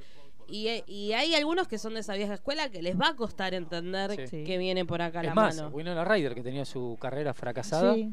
Y a mí me parece que ahora, así como mientras que lo estamos hablando y pensándolo Sí. en voz alta, me parece que a los hombres les cuesta más Sí. hacer este paso de- de- del cine. a- porque pensemos qué grandes actores tenés en series ahora. Casi nadie. Grandes, grandes, grandes. Anthony Hopkins. Sí. Eh, Y no Y mucho ahí. más. Son más eso no tenés las mujeres, Sí. Meryl sí es una, un animal, una bestia absoluta y está. Pero pensá en nombre en tipo De Niro, Pacino, Nadie. ninguno. se- Ninguno. se- y- No, y- quizás Y si por ahí se pero- queman en hacer películas de porquería para Netflix, que son basofia, eso no les tiembla el pulso. Pero me parece que a, a los hombres le cuesta más hacer. Porque imagínate una serie de Brad Pitt. Nos volveríamos todos locos. Sí, los que tenés contemporáneo por ahí que son figuras en el cine y en la tele, pero son más jóvenes. Sí. Claro. Es más. Pueden Jude Law, pero tampoco Jude Law tiene el brillo de, de Brad Pitt o de... No, obvio. Por eso digo. Pero más, grandes ves- ligas no. Si vos ves las actuaciones de Bruce Willis en tele de actor invitado, fueron más exitosas en los últimos tiempos que en el cine. Claro. Ganó un Golden Globe. Me por- parece que el hombre juguetea más con esto del actor invitado. Claro. Bueno, listo, voy un capitulito Voy un a. Y es Friends, más, voy un capitulito al otro Y lado. en Friends fue por la amistad que tenía con Matthew Perry. si no Claro, ni eso. pero si no ni Y- eso. Y hizo esa participación en tres capítulos y ganó un Golden Globe. Claro. Bueno, pero digamos que esta peli tiene mucho de eso. Tiene muchísimos actores de serie, muchísimos. Y tiene también el último, la última actuación de Luke Perry, Sí. que es un pequeño papelito, Chiquitito. pero hermoso. Yo Hermoso papel. agradezco que no sea dentro del drama, porque yo no, No. no- no- ya no se sobrevive ver a Luke No. Perry haciendo aparte drama. que el- No. se lo ve tan bien. Se lo ve también porque es un papel que tenía mucho que ver con él. O sea, él Sí. es un tipo que también tenía sus campos, tenía sus caballos. Entonces, eh, el papel en el que vimos, a mí lo, o sea, lo vi y dije, está perfecto el papel. De hecho, su hijo también se sacó una foto en Sí. el cartel, porque justamente hubo una época que el cartel de la película estaba enfrente al cartel de regreso de Beverly Hills 90210. Entonces estaban los dos carteles enfrentados y él se sacó, el hijo de él, que es una estrella Sí, la- de- de, las libre. de la lucha libre norteamericana. Jungle Boy se llama.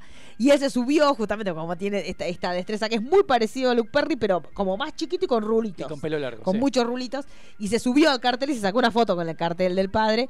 Este, y él dijo como que era un, un gran momento para él, porque justamente este personaje, si bien es un personaje muy chiquitito, pues son nada, dos minutos que estará en la película, pero tenía mucho que ver con la esencia de Luke Perry, que fue siempre un tipo que le gustó los deportes, que le gustaba esta, esta vida de rancho, de casi de western.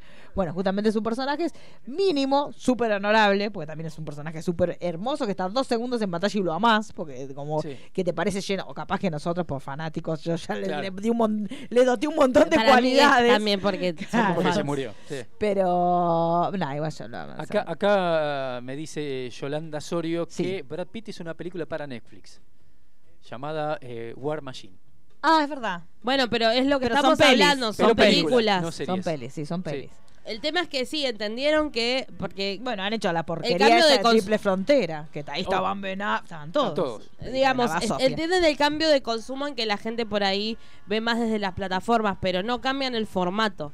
Claro. O sea, no, no tenés por ahí como Nicole Kidman, eh, Meryl Streep, eh, Anthony Hopkins, eh, Evan Moore Rachel, digamos, tenés un montón de actores que hicieron el pase, pero que eso no impide que puedas seguir teniendo una Sí. carrera. No, no, es que el- como, como cambió tanto, como decimos los actores. Igual para ahí- mí debe ser por una cuestión de la... Porque no es lo mismo filmar una película, vos tenés, no sé, tres meses intensivo, que vas, que esto, que el otro, a una serie que podés llegar a estar un año. Sí. Yo creo que también pasa por eso. Bueno, y ahora también digamos que es productor de la, la película de Timothée Chalamet. Sí. La de King también es productor Brad Pitt. Que de Netflix también, Sí, ¿no? también Sí. es de Netflix, que se presentó ahora en el Festival de Venecia, pero bueno, ahí también. Pero- Pero pero- la cuestión es que le, le- le- les cuesta esto de... Igual justamente Brad Pitt no es Y fue productor de... de... de OA, chicos, se ve que También. produce cualquier cosa. Se ve que no se fija dónde pone la plata este hombre. sí, bueno. Lo que es que te sobre la Hay chico, lo que es que te sobre Es la como, plata. co- como Bruce Willis cuando le preguntaron por qué hacía tantas películas malas, dice, tengo que pagar el alquiler. Sí, pero es que uno cuando ve las películas casi dice, este hombre Pero tiene Si deuda. produce Sí. está poniendo plata, ¿no? No Si es que está produce de OA, cobrando. perdió todo, Sí. chico. No, Entonces- pero a lo que voy, justamente Brad Pitt no es un ejemplo de eh, carrera que se esté No. apagando. y No, no. No, chico, No. perdió. Está muy prendera. Eh, Bruno sí. Digamos también que eh, hay otra actriz que también estuvo, que, la- que la descubrimos ahora que estábamos investigando, que es eh, la actriz que en su momento fue el interés romántico de Luke Perry dentro de Beverly Hills 90210, que es la que hace de Billy Wood, que es la mujer que muere. mi- Exacto. Sospechosamente, que se supone que muere este, en las manos de su marido, del personaje de Brad Pitt, que es Rebecca Gayhart, que también estuvo involucrada en un, evento desgraciado que atropelló a un niño. Pero bueno, lo cierto es que acá aparece y en su momento, hace muchos años, fue ya cuando el- no mucha gente miraba Beverly Hills, porque ya era hacia el final de. Beverly Hills 90210, Que era, que fue el interés romántico con quien se terminó casando Dylan. era, que- era la hija de un mafioso o por el? Claro, Sí. que fue cuando ya Brenda, o sea, Brenda estuvo, nosotros siempre nos vamos a acordar de Dylan y Brenda, pero Brenda estuvo tres temporadas y se fue porque es una, una histérica. Y los que estén viendo el, el- el regreso también está dos segundos, pues se ve que sigue siendo una Sí. histérica, entonces está como cinco segundos por capítulo. Este, pero bueno, lo cierto es que se volvieron a encontrar dos compañeros. No sé si habrán compartido set juntos, pero- pero, pero bueno, está todo por lo menos estuvieron los dos en la misma Si película. empezás a buscar relación, encontrás con un Sí, montón sí, de hay cosas. No, y aparte hay un montón de actores que, que- Un, que- un detalle que, Sí. que descubrí hoy, que es eh, en la escena que Brad Pitt va a buscar al perro a la veterinaria. Sí. Cuando sale, vos ves a un señor con un perrito. Sí. Es una clara alusión a Brian Wilson. ¿Ah, sí? Sí. ¿Por es qué? increíble. Por cómo está vestido, Pet Sound, Sí. sonido de Ah, mascotas. y Brian Wilson tenía dos perros que participan en el disco. Que participan. Así Ah. que todo Cier es ínfimo. Si te- ¿Estuvieron? Yo no estuve mirando la red carpet. ¿Estuvieron alguno de los...? No. ¿No? No, no, no. Es raro, porque estuvo todo el mundo. Sí. la- esa red carpet fue una hermosura porque estuvo todo el mundo. Yo creo que capaz que capaz es algo que pienso, como no hay Sí. ninguna canción de los Beach Boys en, eh, en el soundtrack, por ahí a- a- existió algún ida y vuelta y quedó ahí. Sí, igual digamos Porque que... es muy raro que no haya sí, aparecido es, ni es de raro. Mamas al Papa ni Beach Boys. Sí, sí. Y digamos también que el plan que tiene Tarantino, obviamente le quedó mucho material afuera y el plan de Tarantino es que esto sea una miniserie para Netflix. O sea, una vez que esto ya de todas las vueltas Bueno, que tiene ahí que lo dar. vamos a tener en Netflix. Que ahí supongo, Sí. por eso digo, ahí suponemos que va, va a tener, van a ser supuestamente cuatro episodios, obviamente con material que quedó fuera de la película, donde vamos a poder ver detrás de escena, bueno, un montón de cuestiones, este que el, el plan de él es ese, así que por ahí ahí vamos a ver escenas que no, no hemos visto hasta ahora. Ojalá, Ojalá, que, ojalá. que uno se queda, más allá de que la película es larga y Sí. tenés mucho material, termina la película y querés un poco más. me- Aparte tiene un final. Que, Maravilloso. ¿Lo decimos? Sí, ya está, chicos. Tiene un final. Quedan 13 minutos, porque no- Claro. no, queremos extendernos, después la gente se aburre. ¿Qué pasa con la familia Manson? Brad Pitt, Sí. totalmente dado vuelta de ácido. Hermoso. Aparte cuando se va caminando con el Porque perrito, no dije, veí no le pega. Porque vos Sí. estás viendo la, la, la, la fecha y vos decís, ya está. Ya está, voy a ver, bueno, ¿qué Sí, hará? ¿Cómo está. la matarán? Sí. Vos ya te proyectás de que va a ser todo sobre Sharon Tate. Sí. Sí. Sí, sí. Y, Y lo bueno- ves que también se lo fuma, porque él, digamos que él compra un cigarrillo que... lo compra antes de irse a Italia. Sí, hace mil años. Después vuelve, bueno, eh, hace efectivamente, persona- contémosle a la gente, bueno, el personaje de Rick Dalton hace este paso que decíamos de pasar de las de ser el villano de las series a ser el héroe del Spaghetti Hizo Western. varias películas y una con. eh, Margheriti, Sí. Antonio Margheriti, que ahí tenemos eh, el guiño este, a eh, Bastardo sin Gloria, este personaje que pronunciaba Margheriti, Margheriti, Margheriti. que ahí el personaje de Brad Pitt también es un stunt, es un, es un stunt, eh, es un jefe de Sí. de- que se lo presentan a los nazis como, bueno, él es un jefe de sí. stunt. Este, pero bueno, la cuestión es que cuando vuelve de hacerse esa carrera exitosa, que él ya di- directamente sabe que ahí se termina la relación con, con el personaje de Cliff porque dice, bueno, listo, yo ahora soy una estrella de Spaghetti Western, me vuelvo este, a Estados Unidos, voy a tener que vender esta casa, porque también esto es importante, que él siempre hablaba de tener una casa en este, en este lugar, es que, que vos te la compres y que vos seas dueño, es que te muestra que vos también te afincaste en la industria. Entonces él en este momento le dice al personaje de Brad Pitt, bueno, listo, hasta acá llegamos, listo, no voy a hacer más series, voy a tratar de hacer esto, entonces no voy a poder seguirte pagando, ya me casé, vengo con mi mujer, voy a tener que vender esta casa, voy a tener que irme a un lugar más chico, así que bueno, Sí, me y dio es la noche despedida, entonces deciden. Nos la damos la Eh, pena. Exacto. Y el tema es que uno se asusta porque en paralelo es justamente la última noche de Sharon Tate, donde ella sale a comer, que aparte resaltan el hecho de que era justo el día más caluroso, caluroso de ese año. Ella está súper embarazada, Sí, entonces el calor está como pasada.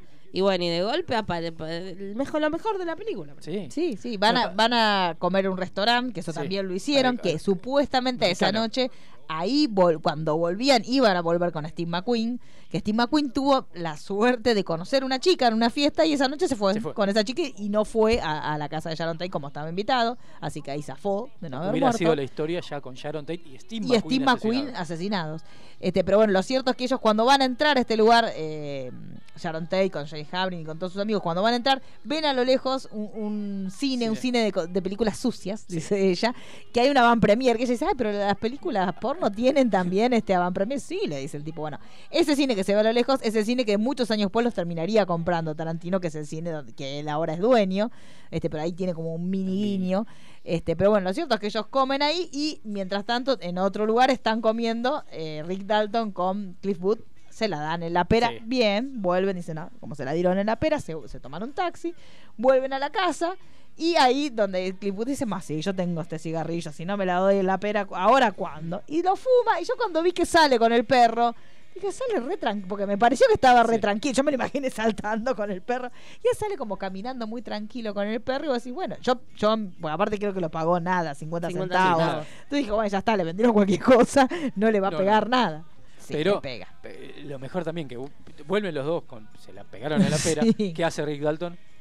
Se pone a hacer más margaritas. Más Sí, que bien de borracho. y que también eh, es toda una tensión Y que ahí todos los niños ochentosos cuando agarran la hielera es, Sí, ay, oh. por Dios, la cabeza contra el piso. Sí, una cosa hermosa, esa hielera de metal que la tuvimos todos. Ahora nadie la debe tener. No, porque ya se No, no, tiró. se rompieron. Pero era buenísima, Era esa hielera. tac, y saltaban los saltaban todos los hielitos. Bueno, se arma. Se que es arma. mu- ese trago es muy, todas las películas de Tarantino son. Sí. Del, del trago, la licuadora. y tomar de la Y, en- y bien de sucios. Porque Sí. siempre o lo toman vasos sucios o lo toma el pico de la Sí. li- Una asquerosidad. pero ahí eh, Rick Dalton escucha que hay un auto afuera sale se encuentra con la familia Malditos hippies. Y ahí hippies. estás en un momento que decís la queda Ya está. Se la porque aparte sale muy puesto. Sí. Y sabe, es que pirroñoso, porquería. Que yo lo miré así, ay, por Este es Dios. bien, váyanse. Ah, Se y mete- está todo se me- manoteando el arma. Y decís, ay, por Sí. Dios, cómo la, la y contás. se mete en la ventanilla del auto también Sí, O sea, sí, que- totalmente puesto, ¿está? Y les empieza a discutir. Y ellos lo miran, que bueno, ahí el auto sí, efectivamente con todos los personajes como Susan pasó. Atkins, eh, Atkins, Ted Watson, eh, la eh, via- eh, no.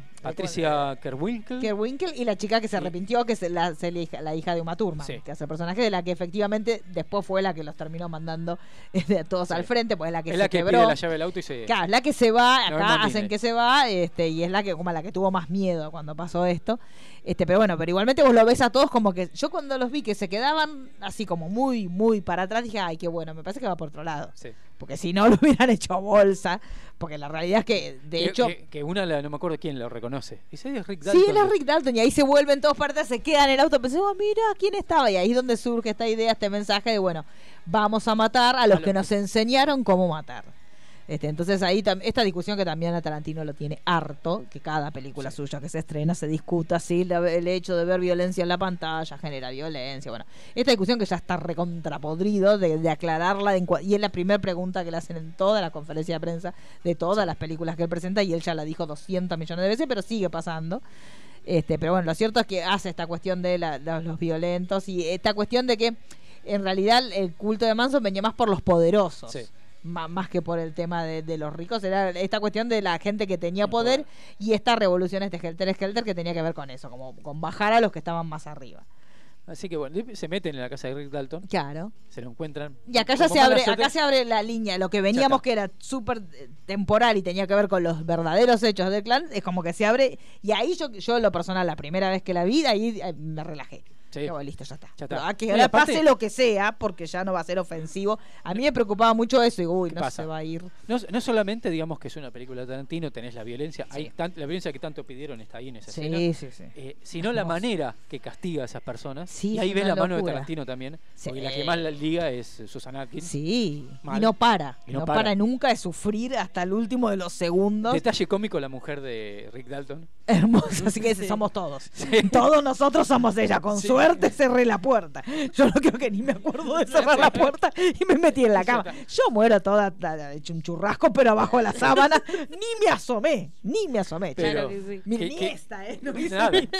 Pero genial el momento que le la del pega pasillo hice. que le pega a uno, se envalentona y después sale corriendo. Sí, sí, sí, Genial. sí, sí, sí. Eh, y después, bueno, la escena cuando Susan Atkins con la cara rota Ay, sale Dios. corriendo y cae en la pileta donde está el con esos eh, con esos hogares que eran muy de los 80 yo lo tuve Uh, es- esos hogares que eran que eran de una piedra que eran como medio truchos porque en realidad simulaban, Simulaban, ser yo un, también un tenía. hogar sí, todos lo teníamos que eran re peligrosos para los chicos porque uno yo me acuerdo yo era chiquita y yo gateaba y tenía unos pinches de este tamaño que no dejé un ojito de chica de casualidad porque era en realidad no era este es más alto pero había como dos modelos uno que era más alto y uno que ponele, te llegaba a la cintura Sí. poner al metro entonces era una estufita de porquería y arriba unos leños falsos. Sí, Entonces sí, vos sí, lo sí. prendías y decías, "Ay, tengo un hogar". hogar. Era una cosa de gas repugnante. Pero los pinchecitos estaban muy Sí, abajo. no, no. Si vos eras un nene, te la Es redabas. antes, antes las cosas se hacían sin pensar que mataban a alguien. No sé cómo no nos morimos. Una generación que creció de pedo, chicos. Lo, lo que pienso también de, de las casas de los años 30 o 40, todas son con escaleras altas. Digo. No había lisiados en esa época. No, no y, no- y los chicos no tenían la protección de se caía Nada. por la escalera y era chau, se cayó Sí. por la escalera. Escaleras empinadas. ¿no? Claro, sí, no, y olvídate, la- las trabitas para los cajones no había Nada, chicos, nada. no la damos la pera de casualidad. Ni los, los, los La porta enchufe. enchufe, claro. Sí, menos. Bueno, yo, yo puse los dedos, los enchufes de chica, pero 3.400. A mí, Es más, de hecho, una edad le había agarrado el gusto. Hay una edad que yo me había dado cuenta que dependía de cómo vos Sí. lo separaras, no pasaba nada. Y, y yo tenía una, una pecera, me acuerdo que cuando chicos se reusaba tener peces. Sí. Y yo lo que hacía era sacar el respirador y, y ponía las patitas y me daba un sacudón y me iba contenta. Hasta que, bueno, después corté el cable del televisor, pero eso ya fueron palabras mayores. Con Yo- el televisor enchufado, ¿no? Voló toda Ah, la. No, cortó toda la luz. Yo volé de una pared a la otra. Yo no, yo me acuerdo que vi el chispazo así frente a mi cara y que toda la casa hizo ¡pum! todo chao. oscuro. Y ahí me empezaron a buscar para darme. Y yo empecé a correr. Yo metí la mano completa en un enchufe. No, chicos, era una cosa, claro, vol- te Volé. volabas, volabas. volé para Sí, la sí, otra- para la volabas. otra pared. Pero, Pero bueno, entran eh, los tres estos con las palabras que entraron en el hecho real. Sí. Soy el diablo y vengo a hacer las cosas del diablo, lo mismo, el mismo parlamento. Entran y ahí ya, ahí nos damos cuenta que Brad Pitt sí estaba colocado, porque lo mira y dice, no, dice, bueno, sos el diablo, te llamaba de otra forma. A vos te conozco. ¿Cómo te conozco? Ah, Vos. Aparte, hermo- en ese, el estado de gracia, así como vimos a Sharon Tate en Sí. la película en estado de gracia, para mí el estado de gracia que tiene el personaje de Brad Pitt en ese momento es glorioso. Todo, hasta cuando le da de comer al perro que lo Sí. mira como si- Pero es hermoso. No, como mira la comida del perro Ay, también. por favor, no, no, no es hermo- Y hasta ahí que nosotros, que bastante asqueroso como le da de comer al perro. Ay, sí. Lo, lo mira. lo- Sí, mira la brelata y no puede creer cómo. Y mueve- primero mueve la mano y le mira. Cantás a ver lo que estaba viendo. Sí. Pero bueno, ahí esta relación con el perro, que hasta ahora era como una, su mejor amigo, después de Rick era como Sí. su mejor amigo. Este, bueno, vemos que él, hasta ahora que parecía como que le daba de comer y nada más, bueno, ahí vemos que ese ruidito es Chao. el fin de todo. Mástico, manito. Claro, mástico. y le dio la orden y le dio la, masticó la mano de, de Ted Watson, masticó las zonas blandas, todo lo masticó, todo, todo, todo. todo. Mientras que con la latita que le quedaba de comida se la da en la cara. Ay, por Qué Dios dolor. santo, chicos. Las caras de las dos. Claro, yo ahí, ya, sí, no, no, no, yo cuando hice eso dije, ay, por Dios santo. Y ahí te das cuenta que el tipo estaba colocadísimo, Sí. que parecía que no, porque parecía como que vino de, de caminar con el perro y dijo, está re bien, que no le pegó, ya está, bueno, listo, no, nada que ver. Y los gritos de Susan Atkins. Bueno, los gritos de Sultan Atkins son una locura. Los gritos de Impresionante. Atkins son Ah, una bueno, locura. y que cae en la pileta donde está el- Cae en la pileta donde Rick está el otro escuchando Música. música, que le importa, ya está en otro. Rick Dalton está Escuchando música con la jarra. sí, con Sí, la con jarra loca. La fa- Ahí son los orígenes de la jarra loca. Pero sí, totalmente. que va a buscar un. Va a buscar su el- famosa escena que ya habíamos visto antes, que esa escena de cuando ese lanzallamas Es que, que lo está usando este Leo DiCaprio, es verdad, eh, esa, esa cosa que hace DiCaprio que se tira para atrás cuando se ve la, la primera la escena Sí. anterior, eso es realmente DiCaprio que se asustó. Podemos hacer algo con el calor. Claro, ¿no? podemos hacer, amigos, su lanzallamas, ¿qué querés que tire? Un cubito. Y bueno, pero esa escena eh, es real. Sí.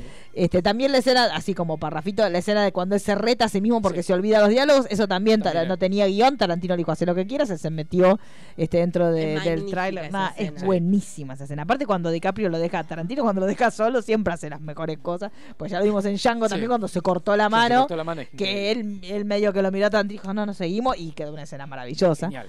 Este, así que bueno, nada, ahí este, ya se desmadra todo cuando ya el personaje de Rilando sale con la llama y le da a lo que queda, porque ya era lo que queda de ella, porque ya la había hecho bolsa por todos lados. La prende fuego. Bueno, finalmente, obviamente, se- todos mueren lo- los, atacantes. Viene la policía a buscar que ya un despelote soberbio. Tiene una flotando toda quemada, la otra hecha pelota, el otro todo comido. Él, este personaje de Cliff Booth, con un nalgazo, Sí. con un cuchillo clavado en la nalga que ni se dio cuenta. Esa Que, cuando cae herido pues, de, de que le, Sí. le disparan, Sí, sí. se toca. Y toc, toc, hace ese golpecito que yo me muero el Ah. dolor. Pero está tan puesto que ni, ni tiene Nada. registro. Lo que pasa, se lo llevan, obviamente, eh, este, internado. Claro, quien le dice, sos un buen amigo y el, el trato ese. No, el personaje para mí es hermoso, chicos. Yo prefiero pensar que la mujer se murió porque sin querer se le disparó algo. Porque para mí es el personaje más hermoso de la película.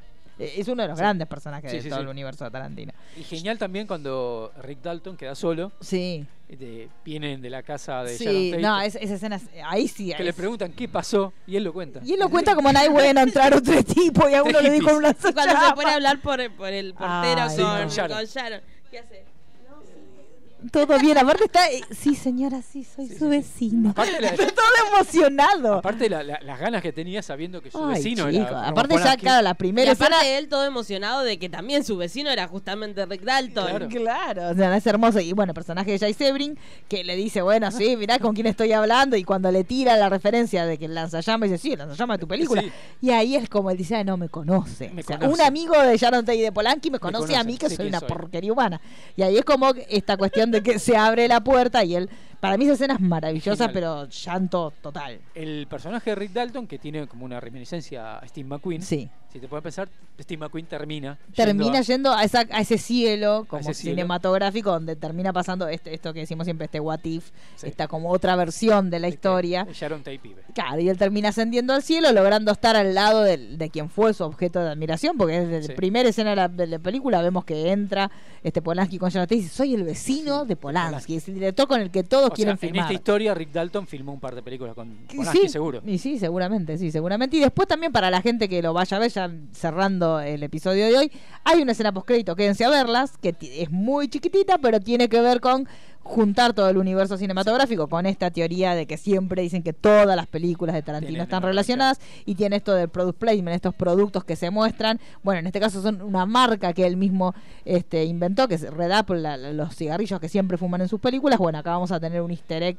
gigante y hermoso este que está al final de la película, así que véanlo. Igualmente está linda, uno se queda en un estado tan de paz, que- a pesar de que la última escena es dantesca, pero bueno, la anteúltima, la última es tan hermosa que uno se queda sentado ahí, no te puedes mover, y ahí te viene, te, te ¿Querés, más- querés sorprende. ver qué pasa en esa fiesta? Sí, sí, es, Sí. marav- es maravillosa. En esa reunión tan chiquita, porque aparte es tan distendida, ella que lo saluda, ay, Sí, sí, ella que se cambió el pijama porque estaba pasada. reventada, sí, sí, sí.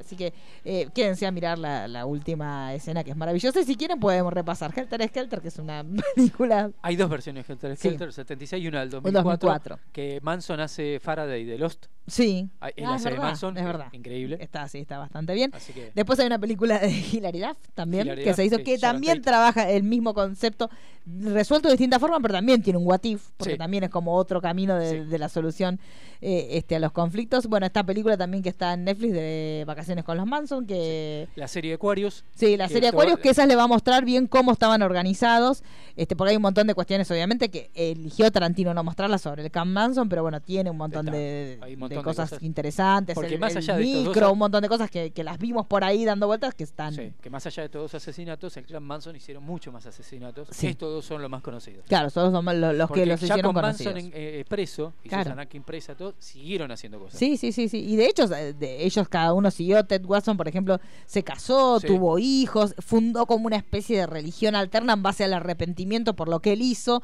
Fundó una especie de religión. Este, bueno, Manson terminó muriendo en la cárcel. También de cáncer. Sí, sí, sí. O sea que hay, hay- la historia es tremenda y sigue hasta nuestros días, pero bueno, hay muchísimas cosas para buscar. Obviamente la mirada no la quiso poner en, en el clan Manson, sino que la quiso poner en Sharon Tate. Y esto uno cuando terminás de ver esta última escena lo entendés, cuál fue la intención de él como, como realizador y dónde él quiso poner la mirada.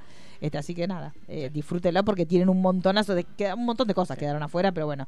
eh, es, una, es una gran película. una grandísima Olvídense de, de- de- de- de las críticas o que alguien le diga la peor de Tarantino o la mejor de Tarantino. Sentate y Sí, disfrutala. sienten a disfrutar. Porque, digamos, es, como lo dijimos. Es un carta- retrato de época de, un momento Exacto, del cine y las series. Al cine Sí, de sí. Hollywood de la década del Y a su 60. vida. Y a su vida. Y a su vida. Porque, y aparte, si les gusta investigar, métanse a investigar todos los detalles. Todo, todo. que todo Sí, tanto de la industria como mismo de Manson, que como mencionaban también las películas que salieron con respecto a Sharon Tate, también salió una película que es Charlie 6, Sí. que eh, justamente, eh, ay, se me fue el nombre de este chico. Matt Smith, que Sí, eh, muchos lo de los tenemos por ser eh, el Doctor, Doctor Who, Who. y por ser el Rey Felipe, eh, es quien hace de Manson y en realidad se centran cuando ya estaban en la cárcel y justamente la, la condena a muerte a, a tres de las chicas del clan se la sacan, así que profundizan más sobre eso si les interesa. Sí, que es una película del año pasado. Y digamos también que en realidad estaban todos eh, condenados a morir. No, no, no fueron condenados a cadena No, no, perpetua, no. fueron condenados a muerte, pero se modificó la reglamentación de las leyes en California. Entonces por eso terminaron estando en, en cadena perpetua y terminaron muriendo en la cárcel. Obviamente todos apelaron porque después de... Eh, nunca le dieron que eso se ve mucho en la película del 76, porque ahí te dicen que suponen que en dos, dos o tres años ellos van a apelar y van a, a obtener la libertad condicional. Lo cierto es que cada vez que cada uno de ellos presentó recursos para tener libertad condicional, se lo denegaron, porque por esto que consideraban de que eran convocantes y tenían miedo de que al ellos salir, que es lo mismo que pasó con Bandy, o sea, la, la- inclusive hasta el cuerpo de ellos terminaba siendo un objeto de culto. Entonces, siempre tratando de ser muy cuidadosos con cómo se manejaban, porque todos siguieron piruchos hasta el último Por ejemplo, eh, Leslie Van Houten eh, pidió 21 veces. Claro. Sí, sí, sí, lo pidieron. Y en realidad, obviamente, como lo mismo que, que- que pasó con Bandy, eh, Bandy también hasta los últimos días terminó negando su responsabilidad. Pero lo cierto es que eran figuras que tenían, generaban un, un clamor en un grupo muy enfermo de la sociedad, generaban por un lado mucho odio y por otro lado también seguidores. Entonces, tenían que ser muy cuidadosos con las medidas que tomaban. Entonces, por eso de- le denegaron. Y aún habiéndole denegado la, la libertad condicional, siguieron convocando gente porque Sí. ellos sí pasaron esta modificación de los tiempos y de la tecnología y terminaron siendo, aunque estuvieron presos, terminaron igual llevando su palabra adelante por otros medios, Sí, que sí, eso sí. sí era lo, lo impensado en el momento ese que fueron momento, presos, era que terminaran 40 años después y teniendo una página o que la gente siguiéndolo por ese lado. Que eso la peli de Duplas lo muestra un poquito más.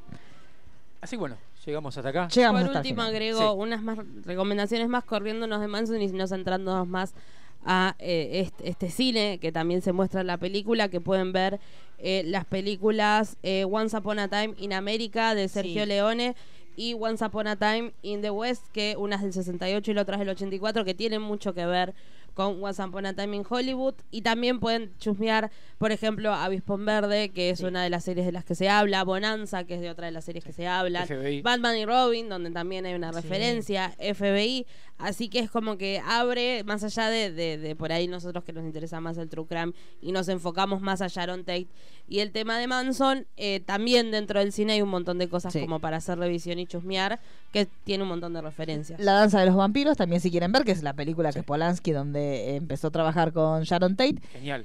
Ah, y Genial y que le molestó mucho Sí, a, a a Manson. Coso, que le molestó. Y, Tess Tess también, que es la película... la peli que en la película vemos que Sharon Tate va a retirar un libro justamente para Roman Polanski y después a los años de, de la tragedia él realizó la película de este libro homenajeando Y a Tarantino nombró que viera la película. O sea, de hecho, Tarantino hizo un listado de películas que tenían que ver para entender mejor esta película y Tess era una de las películas que estaba ahí. Por eso, eh, empiecen a investigar. Y el bebé de Rosemary, obviamente, Claro. también, que fue donde empezó el encono este, entre Manson y Un documental también que se recomienda, que son las cintas perdidas de Manson. Sí. Que ahí es donde aparecen eh, las estas películas que no Sí. se terminó de hacer y aparecen muchos miembros de la familia hablando con eh, armas de fuego y diciendo lo fácil que es matar. Sí, sí, porque de hecho eh, eh, el clan Manson tu- estuvo muy documentado, Sí. porque ellos subían fotos todo el tiempo, no subían fotos, Subían. sacaban fotos todo el tiempo y están todos esos registros. De hecho, las fotos son bastante creepy en las cuevas y todo eso. El- el- fuertísimo. esa piedra gigante que Esa hay. piedra gigante que están toda la familia ahí es una Sí, locura. no, una locura. Este, pero bueno, hay muchísimo material. Busquen porque hay muchísimo. No, si no, vamos a terminar haciendo un especial de 5 horas, chicos. Bueno, mi nombre es Mariano Core, arroba mcore, m, sí, core71. Mi nombre- ya no saben Ya, ya. quién es, chicos. Mi nombre es Marisa Cariola, arroba Cariolita. mi nombre es Daniela Faileas arroba Dani Obviamente sigan las redes de spoiler. En spoiler van a tener todos los datos, tanto sobre la peli, sobre las series también, porque en su momento hemos hablado de Acuarios y de todo. todo, todo. También vean Mindhunter, Sí. esta temporada que es todo. gema total, y ahí tienen todo. Así que bueno, nos seguiremos este, hablando ya mañana. vamos a nosotros estar volvemos hablando. mañana con el gran final de Monzón, Monzón. así Sí, que Y también vamos a debatir mañana. Ahí sí, ahí vamos para, a debatir mucho. bastante, Ahí porque tenemos mucho. mucho para debatir. Así que nos vemos en el próximo Perdidos en el Tiempo.